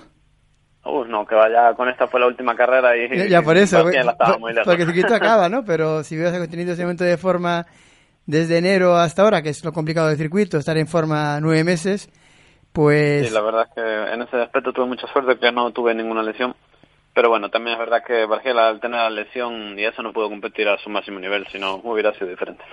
Claro, es el handicap de, mm, del circuito, a ser tan largo, de enero a Claro. septiembre, las lesiones. Pero aún así, la marca que hiciste ayer, 33-17, a ritmo de 3.20, es un ritmo que no es fácil para, para, para Dani en estos momentos tampoco, aunque, esté- aunque tuviera problemas físicos, pienso yo, ¿no? Sí, no, la verdad es que ahora mismo no... Ah, bueno, a mí me costó mucho, la verdad. eh, pero bueno, pero poder seguir mejorando esa marca un poquito. Carlos, lo del domingo, esta carrera Vigo más 11, lo comentábamos antes de saludarte, Carlos y yo. Es cierto que se puede hablar de, de una carrera clásica ya en nuestra ciudad y un poco también por eh, lo exigente que puede llegar a ser, cómo ha sido en este caso una carrera para ti en la cual has ganado, vale que Bargiela tenía sus problemas, etcétera, etcétera, pero lo decíamos antes. Uno de los referentes a nivel de atletismo popular en Vigo, ¿cómo describiría una clásica, una referente como lo es la Vigo más 11, que fue una nueva edición el otro día? La verdad es que a mí esta edición me gustó mucho. Aparte, pues bueno, ya lo había comentado, pero a mí las carreras con cuesta me gustan igualmente, pero me cuesta mucho. y todo depende de cómo te tomes la carrera, claro. Si te la tomas, pues bueno, para ir de paseo está bien. Pero bueno, yo si vas a un ritmo un poco más exigente, cuesta mucho. Pero bueno, estaba muy bien, un buen recorrido, todo bastante llano. Y la verdad es que me gustó mucho el cambio. Bueno, y, y como esa sangre fría, porque yo, yo participé en la carrera, iba un poquito más detrás, viendo viendo correr, disfrutando de vuestra de, de vuestra carrera. En plan turismo estuviste el domingo, ¿no, Carlos? No, yo corrí, hice un largo. Tú a lo tuyo. No, hice un largo preparando, empezando Valencia, eh, hice 20 kilómetros antes. ¿Qué tal vas? ¿Vas bien? Sí, hice antes 20 kilómetros y después eh, hice la carrera. En total hice 30 kilómetros. Has sobrado, Carlos. Sobrado no voy, Sí, pero bueno. sobrado. No, no. Aunque- Si no hubiera corrido 20 kilómetros, ni por asomo le gano a Carlos. Eso hay que ser, testi- hay que ser sincero. No, me refiero que, claro, yo vi la carrera y vi que Emilio, ¿no? Que siempre mm, corre, digamos, un poquito valiente. Pues Sí, muy el grupo de detrás, eh, tuviste la cabeza fría porque lo dejaste mar- marchar, marcándolo, para al final, eh, creo que el kilómetro, a- al pasar por meta, uno iba primero. Y después, eh, ¿cómo, ¿cómo fue esa sangre fría? ¿Quién dio el paso para ir a por él? O, Bueno, o fue, o fue él, así- o fue que se fue cayendo y lo, lo pillaste poco a poco. Así nada más salir, yo ya, bueno, ya me imaginaba que iba a pasar eso y lo vi pensé en ir detrás de él, pero vi a Rubén que, que bueno, que estaba marcando un buen ritmo y entonces, como sé que tiene una buena cara Rubén que es muy regular, pues decidí seguirlo a él, que sabía que tarde o temprano íbamos a pillar a, a bueno, al, a Emilio. Y entonces, eh, cuando vi que, que bueno, empezó a subir el ritmo a partir del kilómetro 5 y Emilio ya fue decayendo poquito a poco, y ya me aproveché para pegarme a él, que a mí la verdad es que se me da un poco mal mantener un ritmo ahí, bueno, y llevar yo el ritmo. Y entonces nada, lo seguí y los últimos kilómetros pues me encontré bastante bien y, y vi que, que bueno, que subí un poquillo el ritmo y no me seguían, entonces bueno, aproveché ese momento para bueno, para poder tirar ahí el final. No, realmente entonces que eh, se puede decir que ganaste, digamos, fácil, ¿no? Entre comillas, ¿no? Dentro de la dificultad, Bueno. que fue fácil, ¿no? Fácil, me costó al final, la verdad, que los últimos 500 metros miraba para atrás y no se me despegaba el segundo Víctor. Y bueno, y fui tirando ahí un poco de, bueno, venga, que ya acaba, que ya acaba, y, y bueno, y fue bien, estuvo bien. Pero bueno, sí, la verdad es que no tirar desde el principio, pues se lleva mucho mejor, la verdad, iba mucho más cómodo. Carlos, hoy valoramos evidentemente la victoria tuya el pasado domingo en la Vigo más 11 por las calles de nuestra ciudad. Es cierto que también hay que comentar eh, el punto y final del circuito Ron Ron Vigo de este año y precisamente aprovechando lo que comentábamos antes también de que Carlos Enrique Gutiérrez quizás sea ahora mismo el referente a nivel de atletismo popular en nuestra ciudad, pues preguntarte por lo que viene, si el próximo año 2020 se plantea un circuito run run más ambicioso, si Carlos Enrique pues va a seguir manteniendo este nivel, si va a seguir estando pues eh, arriba en prácticamente todas las carreras populares que se disputan en nuestra ciudad, ¿cómo te ves? Hombre, yo la verdad ahora mismo me encuentro en buen estado y bueno, estoy preparando la de Valencia el, el 11, bueno, el 12 de enero. Y bueno, el próximo año espero estar en un buen nivel para el circuito, pero bueno, aún no tengo claro si, si voy a poder ir a todas las carreras, pero bueno, eh, en el caso de que fuera, me gustaría estar lo mejor posible e intentar el primer puesto, por supuesto. ¿Y el, el 12 de enero que hay en Valencia? Es el die- los 10 kilómetros de Ibercaja. Y Ah, bueno, ese me gustaría ir para hacer una buena marca y a ver, a ver cómo sale. Sí, que la, la- la que han cambiado de fecha, ¿no? Que antes lo hacían con la maratón, ¿no? Y ahora la han Sí. puesto sola, ¿no? Sí, ya ver, a ver si se puede bajar de 33 en eso. Hombre, el circuito de Valencia es muy llano, pero también hay que entrenar Sí. duro. Mira, eh, ¿cuál es tu siguiente carrera después de, de- de la del domingo? Bueno, ahora el próximo fin de semana seguramente vaya a la San Martiño de Bueu y, y bueno, y después ya empezará los crosses y quiero ir al Belarmino y a ver qué tal, qué tal sale, a darlo todo por allí. Ujú. Esto de compaginar lo del atletismo popular y, y el cross también está siendo una tónica bastante dominante. ¿eh? Voy con Carlos Adán primero, Carlos después contigo, porque está siendo algo recurrente, ¿no? Atletas que dominan el, el ámbito popular, que dominan la, la distancia de, de 10 kilómetros, que, que también se puede apreciar eh, un cierto potencial a la hora de hablar de, de pruebas de cross. Bueno, el campo a través es, es distinto a, a la carretera, ¿no? Y, hombre, aprovechando que, que Carlos está federado, porque que está federado para hacer el cross de, de Belarmino, y que también por, en Galicia, por desgracia, solo hay dos grandes crosses a nivel, a ni- digamos, de nivel, que es uno que se hace en Lugo y el que se hace en el Belarmino. Entonces, eh, yo veo bien que un atleta que es de federado corra un, un, un cambio un un cam- campo otra vez que yo, yo realmente disfruté mucho cuando era atleta, que me encantaba. Es totalmente distinto a la carretera, al asfalto, atletas que en el asfalto no son rivales, llega a campo otra vez y, y no les puedes ganar porque es totalmente distinto. Y yo creo que hace, es buena idea por parte de Carlos que participar en el campo otra vez. Carlos, ¿se disfruta compaginando las dos modalidades? Siendo un referente en el atletismo popular, en carretera, en las 10K, pues eh, ver que también se puede ser competitivo en el cross y quizás ese punto diferente que tiene, ¿no? A la hora de compaginar la- las dos disciplinas. Hombre, la verdad es que a mí me encanta cualquier distancia, cualquier disciplina, me gusta correr básicamente. Pero bueno, sí que es verdad que cambia totalmente. Yo, por ejemplo, el cross que suele ser más para gente de pista y así, más gente más fuerte, para tantos giros y así, no se me da tan bien, pero me encanta correr, me da igual la posición y me da igual todo. Yo voy a darlo todo en todas las carreras y hacer lo mejor posible. Y la verdad es que el cross para mí es de lo mejor que hay. Bueno, pues que sigas disfrutando mucho, ¿eh? tanto del atletismo popular como de tus próximas pruebas en el cross. Carlos Enrique Gutiérrez, ganador el pasado domingo de la Vigo más 11 y como decimos, pues el hombre de moda ¿eh? en el atletismo popular en Vigo. Carlos, muchas gracias por atendernos en el día de hoy. Un abrazo. muchas gracias a ustedes. ¿eh? Bueno, Carlos, Igualmente. un abrazo fuerte y después de Valencia, cuando bajes de 33, te llamamos, ¿vale? Ahí está. vale, muchas gracias. Venga, hasta luego. Hasta luego, Carlos. Queda dicho, ¿eh? lo de la marca de Carlos Enrique Gutiérrez, como hemos comentado, un hombre en forma, sin duda, ¿eh? que está marcando buenas carreras, está marcando buenas marcas, valga la redundancia, pero sí que es cierto que, ahí lo tenemos en el panorama de atletismo popular en Vigo. Sí, porque yo la carrera de cáncer no, la, no la vi, pero la del, la del domingo sí que la disfruté. Y realmente mm, dio la sensación de que dominaba, dominó a los rivales, se fue justo cuando él se, se creó conveniente.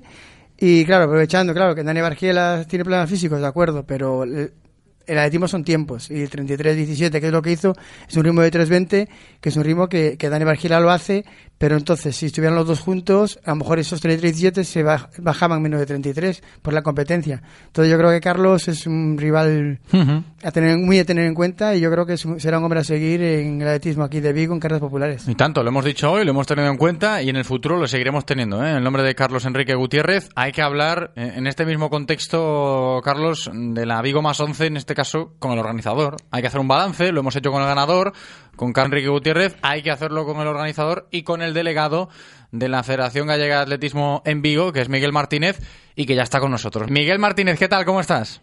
Hola, ¿cómo estás? ¿Cómo Muy te buenas tardes, bienvenido, Miguel. Igualmente, gracias por llamar. Bueno, ¿qué tal ha ido la clase? ¿Qué has dado? ¿Bien? Bueno, eh, bien, bien, me, me gustó la prueba, era una, una idea que teníamos hace rato de tratar de hacer este circuito porque lo queremos homologar, como tú homologaste ese, que no lo, aunque no lo federes, pero bien, que te quiero hacer la competencia de esos 10 tan buenos que tienes tú.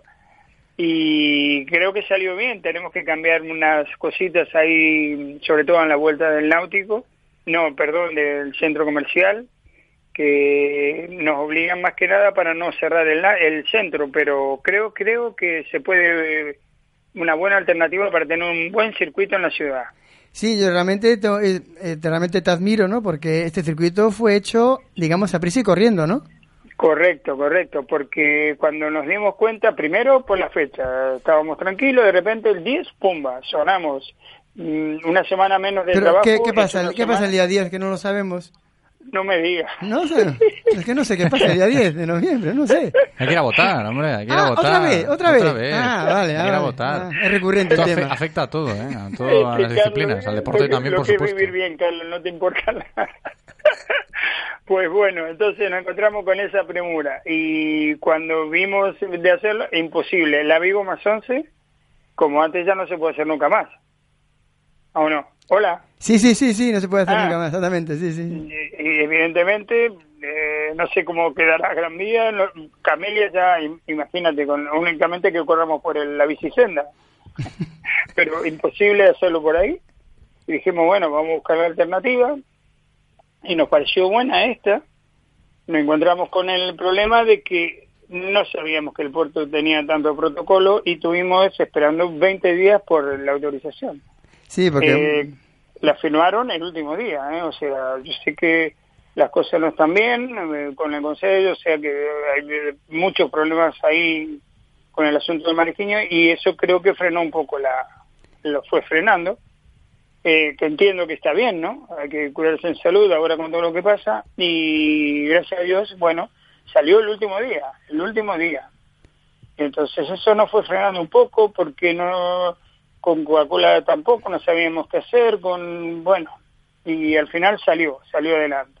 Sí, bueno, lo, del, que- lo del puerto, lo del puerto es entendible. Yo te digo, yo he trabajado en la portuaria, pero para el deporte siempre está abierto a, a Sí. todo, ¿eh? Digo Sí, que sí, en sí. ese problema yo lo digo porque nunca nunca he tenido uno eh, no, en, su- no en sus palabras y claro, en vuestro caso es, es, es, es ajeno a la autoridad portuaria, Sí, pero hay que, cumplir, hay que cumplir unos requisitos que yo, yo también cumplo, como aunque sea trabajador de la Claro. portuaria, también cumplo. Y de hecho la Claro. carrera de, de Navidades también pasa por el circuito por el- puertos atlánticos y el puerto para el deporte es, es, es 10 siempre, por eso en ese sentido. Sí, sin duda. O sea, yo, yo entiendo, ojo, que eh, yo sé lo que es eh, todo lo esto del protocolo, lo, lo sufrí estos días, bueno, uf, en carne propia y me doy cuenta que, mm, claro, no, no, no tenemos nada que ver. O sea, tampoco puedes, puedes estar molestando a la gente por una carrera, ¿no? O sea, cada uno tiene sus problemas, entonces tú no puedes estar hostigando y dame el permiso, dame, ¿no? O sea, yo creo que que hay que tener las cosas con sentido común y decir, bueno, hay problemas más importantes que esto. Pero ¿qué pasaba? Claro, con eso nos daba, inclu- inclusive ya habíamos estado tentando la, ver la forma de, de, de suspenderla, ¿no? Digo, bueno, habrá que suspenderla, pero bueno, gracias a Dios, ya te digo, salió el último día todo. También muchas gracias a la policía también, que tuvimos un apoyo perfecto. Alberto Freire trabaja una barbaridad, eh, siempre apoyando el atletismo también, nos da una mano genial. Uno se siente muy confiado cuando trabaja con esa gente, ¿no? Pero bueno, yo creo que la, eh, la idea de buscar este circuito y hacerlo mm, homologado, ya te digo, nos parece bueno. Ahora vamos a tratar de, de buscarle afinar ahí en esa parte que es la vuelta del, centro comercial y creo, creemos que se puede hacer una buena una buena ruta ahí para correr. Y es, buen- es buen circuito, totalmente llano, tiene ahí unas curvitas cuando accedes a- al centro comercial, pero pero son curvas muy fáciles de, de hacer. Sí. El tiempo nos respetó, casi no pegó viento. Sí, y ya te vi corriendo bien, te vi corriendo muy bien a ti también. bueno, bueno. No, Y, no ¿Cómo te fue? No, bien, yo bien, yo eh, llegué cansado, es lo importante, llegué cansado. Bueno. y bueno, y Eso quiere, decir, eso quiere decir que te diste, que le entregaste. Exactamente, y aparte gané, gané la categoría, que estoy contento. La medalla del Dinoseto es muy original. Nos dieron una medallita del Dinoseto. ¿Ah, sí? Sí, sí, muy Bueno. original. ¿Eh? Que eso Original, también, sí, eso también es... Y eso ya lo teníais, supongo que encargado, ¿no? Lo de las medallas. Sí, porque, sí, sí, ¿no? sí, sí. Ah, vale, vale. Queríamos hacer algo original y, y nos salió esto. Bueno, dijimos, ya está, lo hecho pecho. No, no estaba muy seguro si se iban a, a tomarle eh, eso en broma, pero me parece que quedó bien. Sí, sí, para el que viene un peluchito, un peluche del Dinoseto también sería bien. ¿Entiendes? Es decir, Bueno, por tamaños, al ganador bien. uno más grande, al segundo más pequeño y el tercero el bebé de Dinoseto. Sí, yo te doy ideas, digo. Que existe también el bebé dinosita. Hombre, está ¿por- ahí ¿cómo no va a con- existir? con- Si Vigo, Vigo está Sí, en, sí. en el top, en el top de, de la moda de todo. Claro, claro, feliz. Un dinosaurio lleno de luces ahí colgando. No, por eso, si estamos esperando a que el dinoseto crezca, que, que, ha, que aún ha crecido. Tiene que crecer el No, otro es dinoceto. verdad, es verdad. Es un que se para en el tiempo. Bueno, eh, entonces, eh, la idea, ahora, ahora volviendo al tema deportivo, tu, tu- vuestra idea, la de la delegación, es este circuito, eh, intentar Sí. homologarlo y ya ser Sí. permanente ahí, ¿no? En la zona, Sí, portua- en la zona portuaria, ¿no? Exactamente, exactamente. Bueno, yo A ver, debuto... a ver si nos va bien. Sí, yo de mi, mi opinión personal creo que es una, una gran idea porque eso va, va a favorecer a que vaya más gente a participar Claro, porque claro. el circuito anterior era un poquito duro de más. Sí, Claro, sí, sí. era bonito. todo Era bonito porque "Ay, era por lindo". todo era por todo Vigo, pero era, era muy exigente, ¿no? Era muy, Claro, tenía mucha cuesta. y Entonces, yo creo que eso y de hecho, en una semana de inscripciones que habéis tenido solo habéis llegado Mm. casi a 500 participantes. Eso es señal de que la gente está enganchada a esta carrera, ¿no? Sí, yo creo que sí, gracias a Dios. Yo también tenía mucho miedo. Encima que, como ya viste, que no, no hubo premios también. La, la, la- no, no podíamos eh, gastar, no podíamos gastar nada. Teníamos que hacer gasto mínimo. Y vamos a tratar ahora, si Dios quiere y podemos hacer la del pavo, ahí sí meter premios y hacerla un poquito más, eh, ¿cómo se llama? Sustanciosa para, para aquellos que quieren correr y ganar un poco más que deportivamente. Miguel, una última reflexión antes de despedirnos, aprovechando que estás con nosotros y ya al margen de lo que nos dejó el pasado domingo la Vigo más 11, pues, como delegado de la Federación Gallega de Atletismo aquí en nuestra ciudad, comentar un poco, escuchar la, la reflexión del propio delegado, pues de lo que está pasando con el atletismo, ya no solo popular, sino también enfocado un poco más a, a lo profesional.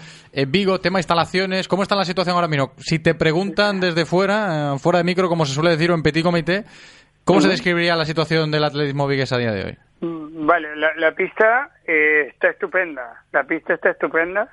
Las reparaciones que se hicieron para la rehomologación están muy bien. Inclusive la- las corredoras de salto las han mejorado genialmente. La verdad que me, me encantaron.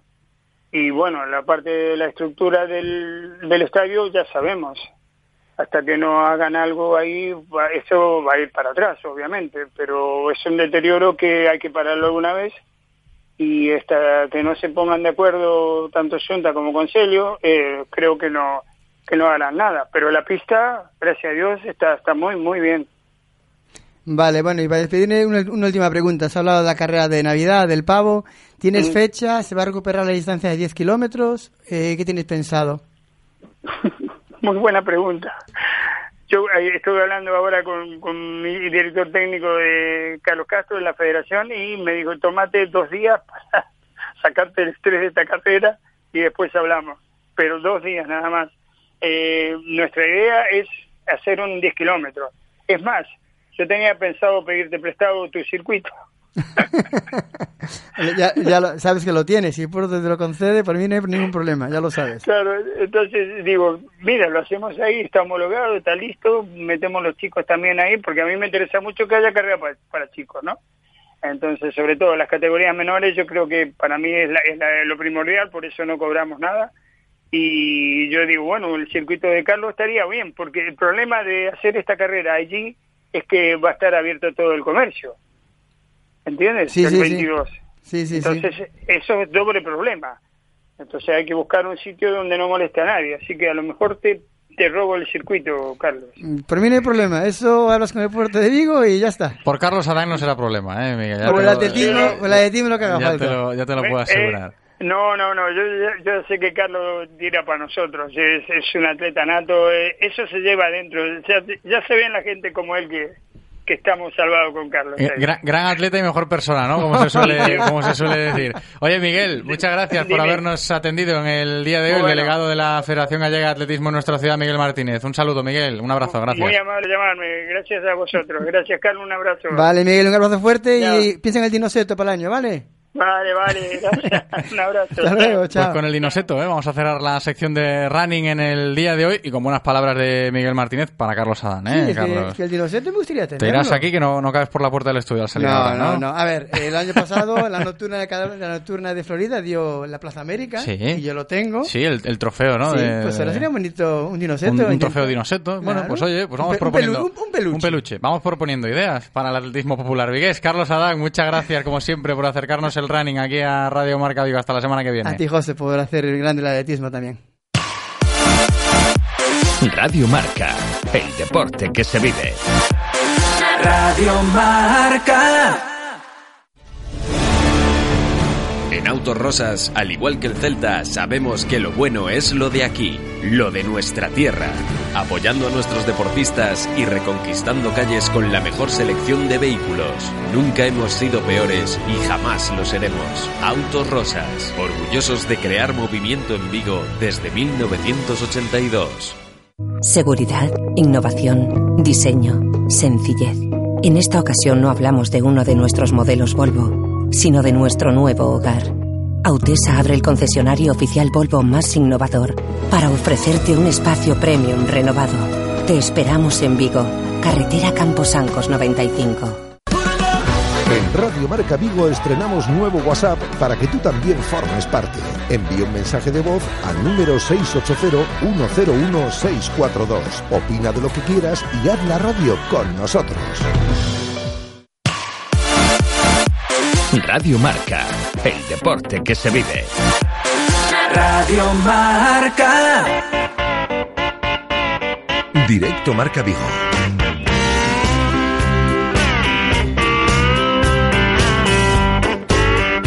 José Ribeiro.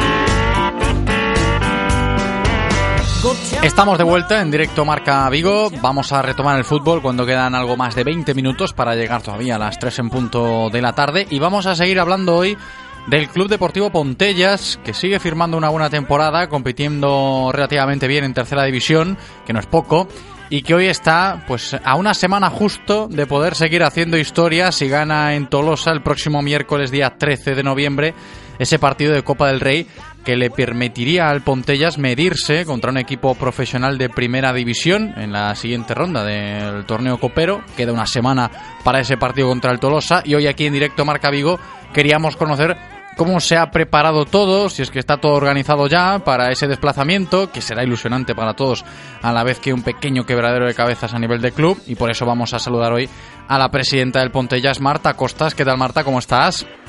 Hola, buenos días. Muy buenas, bienvenida Marta. El tema de que el desplazamiento para Tolosa, para jugar el miércoles que viene ahí ese partido histórico para el Pontellas, sea quizás una noticia maravillosa a, a la gente que lo ve desde fuera, quizás internamente es algo más engorroso, ¿no? Cuéntanos un poco cómo se está planificando todo. Sí, la verdad, un poquito, con bastante falta de información, al ser algo novedoso, al haber hecho el cambio y haber metido a equipos como el nuestro en la competición, Claro.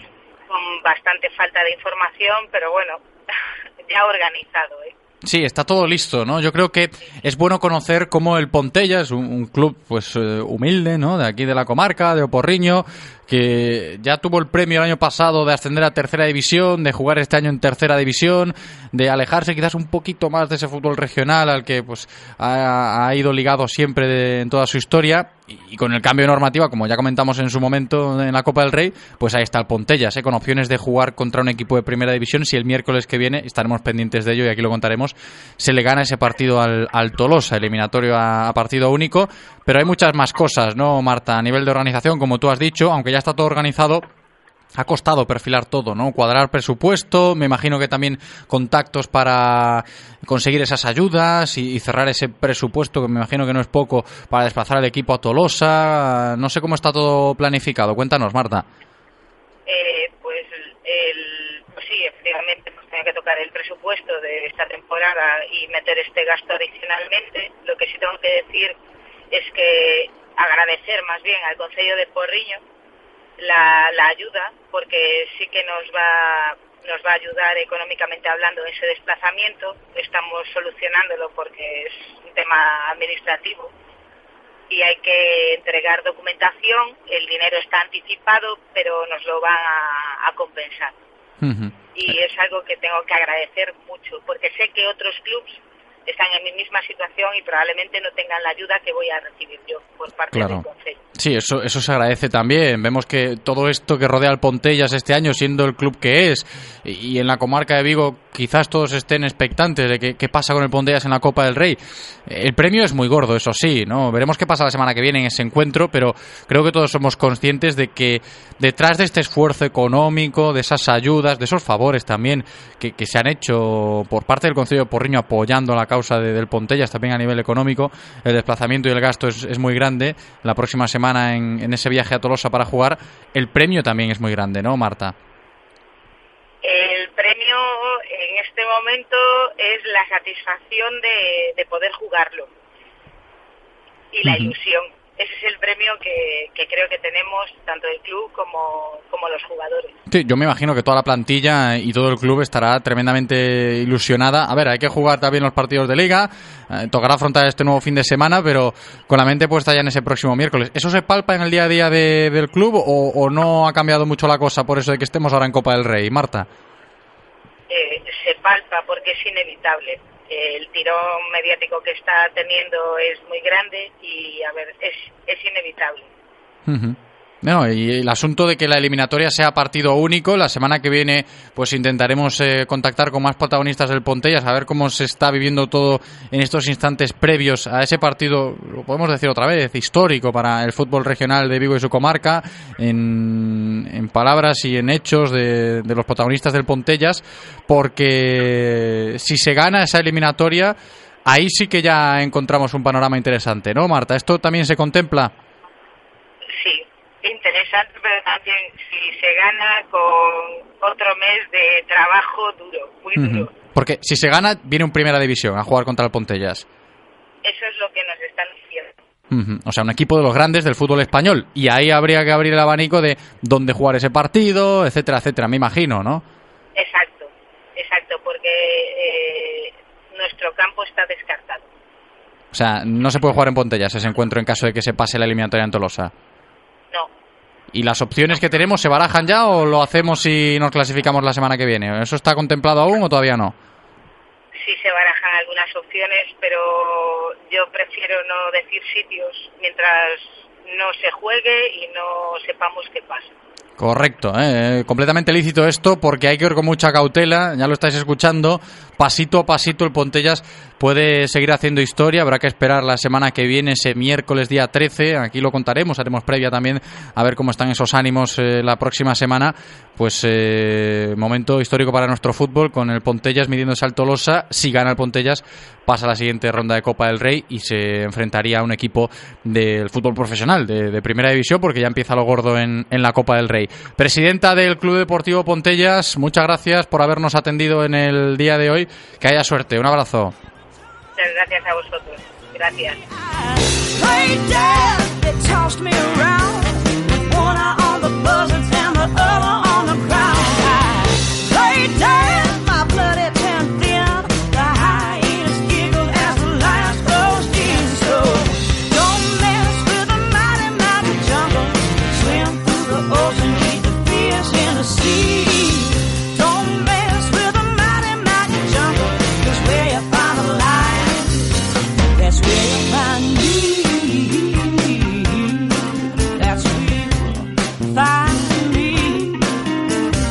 Dejamos el fútbol, vamos a cambiar ahora de deporte para hablar de balonmano. Hay que repasar cómo le está yendo a los dos equipos referentes. Y hablamos de balonmano masculino en nuestra comarca. Por un lado, el Frigoríficos do Morrazo en Liga Sobal, que tras ocho jornadas es decimotercero de los 16 equipos que conforman la máxima categoría del balonmano español y eso lo comentaremos con su entrenador Nacho Moyano. También hay que reparar en lo que está sucediendo en la categoría de plata.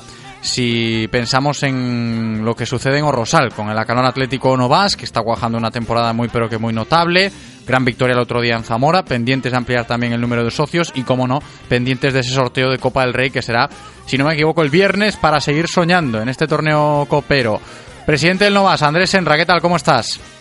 Hola, buenas tardes. Muy bien. Muy buenas tardes, Andrés, bienvenido. Yo creo que la semana se presta a seguir con esa sonrisa en el Acanor Atlético Novas.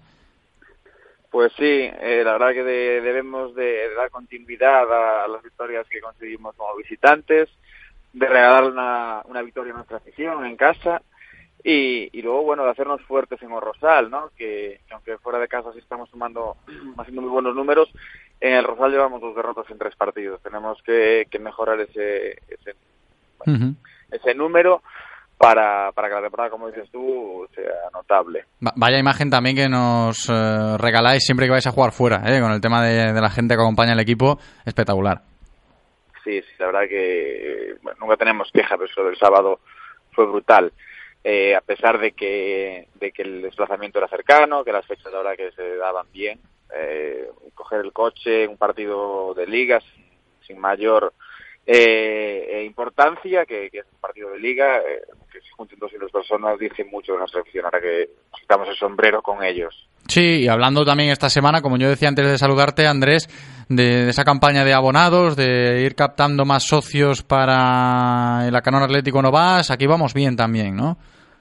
Sí, sí, sí, no, no somos capaces de llegar a los mil, eh, también éramos conscientes de la dificultad que iba a tenerlo, ¿no?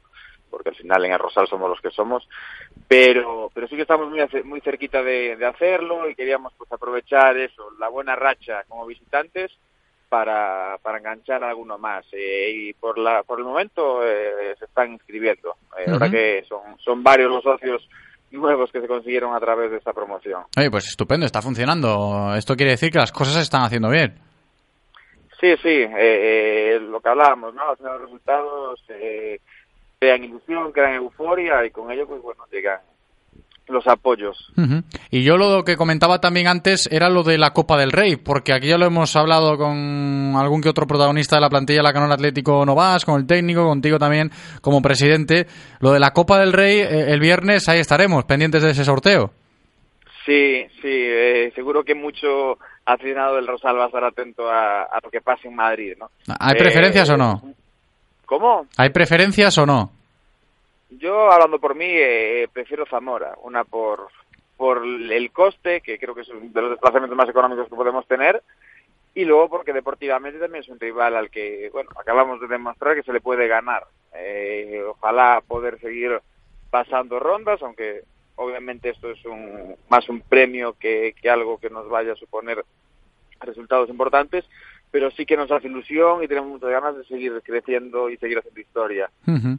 Y tanto, ¿eh? A soñar, a seguir soñando con el Acanón Y bueno, Atlético. si viene un rival de más entidad, como puede ser Anaitasuna Sí, o bueno, Benidorm, también. pues También, de- bienvenido sea. del premio. Sí, tanto, y tanto, ¿eh? con esa ilusión en la Copa del Rey que en- tenemos todos con el Acanón Atlético Novas esta temporada. Que haya suerte, el viernes estaremos pendientes a ese sorteo. Andrés Senra, presidente, muchas gracias, un abrazo. Muchas gracias a vosotros, un abrazo.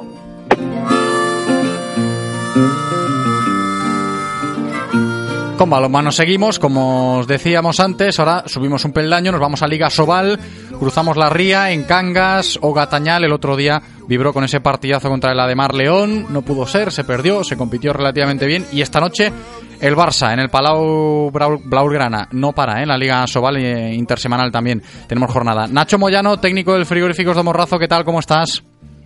Hola, buenas tardes. ¿Qué hay? Bien, muy bien. Muy buenas, bienvenido. Yo decía, esto no para, Ademar León, hoy Barça, ¿cómo se gestiona esto?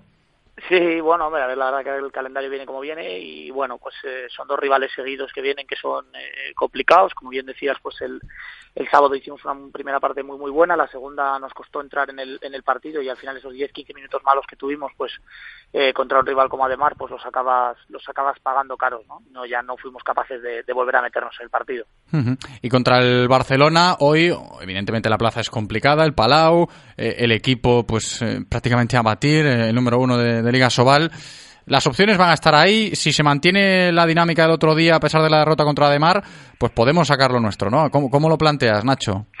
Bueno, yo diría que es el mejor equipo del mundo, ¿no? De Asobal, ¿no? Del mejor equipo del mundo. Entonces, Pues bueno, sí, sí, pues perfectamente. Es un partido que, que es que es complicado, evidentemente, y más fuera de casa. Eh, nosotros tendremos que plantear nuestras eh, nuestros microobjetivos, nuestras pequeñas batallas a intentar eh, ganar y competir y bueno pues irlas cumpliendo poco a poco y a ver hasta qué minuto pues puedes estar dentro de dentro del partido. Eh, evidentemente nosotros intentaremos competir al máximo para poder llegar lo más eh, lejos posible e irnos con buenas sensaciones que al final tiene que ser el objetivo que esas buenas sensaciones te llevan hasta el minuto Claro. 50 pues bienvenido sea que te llevan antes, pues bueno, pues eh, peor, evidentemente. Entonces, bueno, lo que sí somos conscientes es que tenemos que hacer las cosas muy, muy bien e intentar prorrogar un poquito esos primeros 30 minutos que hicimos contra Demar muy buenos el otro día, pues intentar hacerlos un poquito más duraderos. Interesante cuanto menos este partido de la jornada 9 de Liga Sobal esta noche en el Palau, Barça, Balonmano Cangas, Frigoríficos Domorrazo. Y antes de despedirnos también tocar un poco cómo está la clasificación, Nacho, porque antes yo decía, eh, estamos de 13, somos 16 equipos en Liga Sobal, pero la cosa por abajo está muy apretada.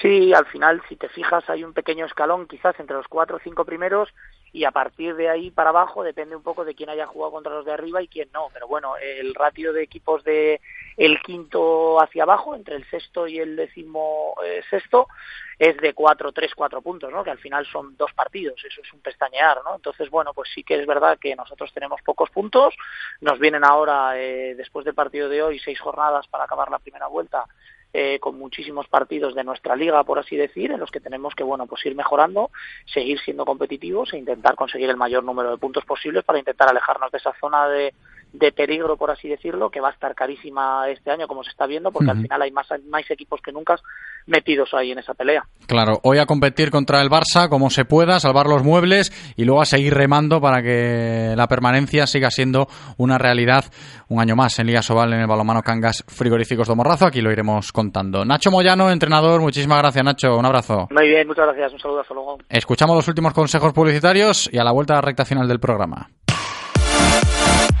Radio Marca, el deporte que se vive. Radio Marca. Olvídate de dar vueltas, de buscar aparcamiento en sitios imposibles y no esperes más para coger un taxi. Descárgate ya la app Pide Taxi y reserva tu taxi cuando quieras, donde quieras y con quien quieras. Envía un WhatsApp con la dirección donde te encuentras al 647 470047 y pasamos a recogerte. Central Radio Taxi 986 470000. Escucha este martes a partir de la una y media de la tarde en directo Marca Vigo nuestra tertulia con los taxistas de la Cooperativa Central Radio Taxi. Si quieres apostar a tu equipo favorito, di Codere Apuestas. Si quieres tener cientos de mercados a tu disposición, di Codere Apuestas. Si quieres apostar online o en un local con tus amigos, di Codere Apuestas. Si quieres cobrar tu dinero al instante, di Codere Apuestas. Juega en un grande, apuesta en Codere. Juega con responsabilidad. Venga a nuestro espacio de apuestas Codere en Bingo Royal del Grupo Comar en Avenida García Barbón 3436. Descarga ya la app de Radio Marca Vigo. Las últimas noticias del Celta, interacciones con los colaboradores, radio online, podcast del programa y mucho más. Para Android e iOS. Llévate la radio que hace afición a todas partes. Radio Marca, el deporte que se vive. Radio Marca. Directo Marca Vigo. José Ribeiro. Cinco minutos para llegar a las tres en punto de la tarde. Vamos a terminar el programa de hoy recibiendo al palista del Club Kayak Tudense, Roy Rodríguez, por eso de que la Federación Internacional de Piragüismo acreditaba a Roy para poder participar en los Juegos Olímpicos de Tokio 2020 si supera los selectivos nacionales, que me imagino que afrontará con más motivación que nunca para ser uno de los seis piragüistas masculinos españoles en los próximos Juegos. Roy Rodríguez, ¿qué tal? ¿Cómo estás? Hola, ¿qué tal? Buenas tardes. Muy buenas tardes, bienvenido. Buena noticia, ¿no? Eh, sí, bueno, buena por un lado y mala por otro. A ver, hay que, hay que matizarla, hay que matizarla, cuéntanos. Sí, así es. Por el, bueno, eh, asignaron ahora las últimas plazas que faltaban por decidir de este pasado mundial que tuvimos en agosto y resulta que me llevaría la plaza para los Juegos de Tokio, pero hay un pero, que somos ocho palistas de kayak masculino y hay un límite de seis en las normas del Comité Claro. Internacional que pueden ir. Entonces hay dos plazas que España tiene que soltar y que no podrá utilizar. Sí, pero por eso está la, eh, como yo comentaba, ¿no? La opción de, de esos selectivos. No sé cómo lo vas a afrontar ahora o qué es lo que queda, Roy, para poder conseguir estar ahí en Tokio 2020. Sí, pues ahora en, imagino que sobre abril y mayo tendremos unas pruebas entre nosotros en, en España para ver que seis somos los que finalmente vamos a participar en los Juegos de Tokio. ¿Cómo te ves para eso? Ahora el nivel de preparación, antes de llegar a esa, a esa prueba de selectivos. Pues bueno, estamos entrenando ya duro desde el inicio de la temporada. Por la parte es un objetivo que va a ser bastante temprano. Normalmente nosotros lo importante nos lo jugamos en agosto, así que bueno, nos jugaremos todo lo importante ahora en, en abril. Así que bueno, estamos entrenando muy muy duro y prepara y con vista a preparar las pruebas que pueda haber en los selectivos que todavía no están publicadas oficialmente, pero bueno, imagino que este mes deberían ya sacar cómo se van a hacer eh, dichas pruebas. Claro, eso te iba a decir, aún no sabemos un poco por dónde van a ir los tiros, ¿no? Sí, así es. Los barcos que tiene España clasificados van a ser el K4 y el K2, así que imagino que hará un proceso de selección para entrar en el K4 y otro para el K2. Imagino que por ahí irán los tiros un poco. ¿Te ves con opciones a la hora de soñar? La gente de tu entorno cuando te pregunta, oye Roy, ¿vas a estar en Tokio 2020? ¿Cómo, cómo contestas a esto? Bueno, yo de momento tengo la cabeza fría, digo, bueno, que es posible, pero está difícil, pero bueno, estoy entrenando para, para ello. El objetivo está claro que es clasificar para Tokio como sea. Fácil no va a ser, pero estoy, voy a intentarlo con todo lo que tenga pendientes vamos a estar. ¿eh? Cuantos más deportistas de, Vigo y su comarca tengamos ahí en Tokio 2020, mejor que mejor y más orgullosos estaremos. Roy, seguro que lo consigues. Muchas gracias por atendernos. Un abrazo. Gracias a vosotros. Un saludo.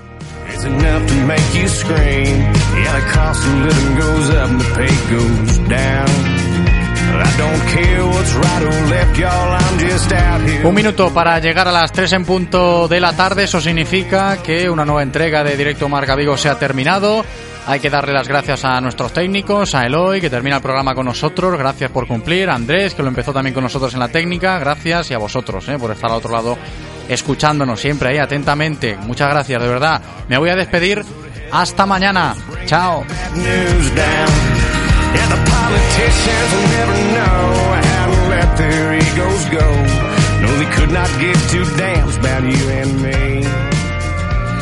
but they still got their pensions.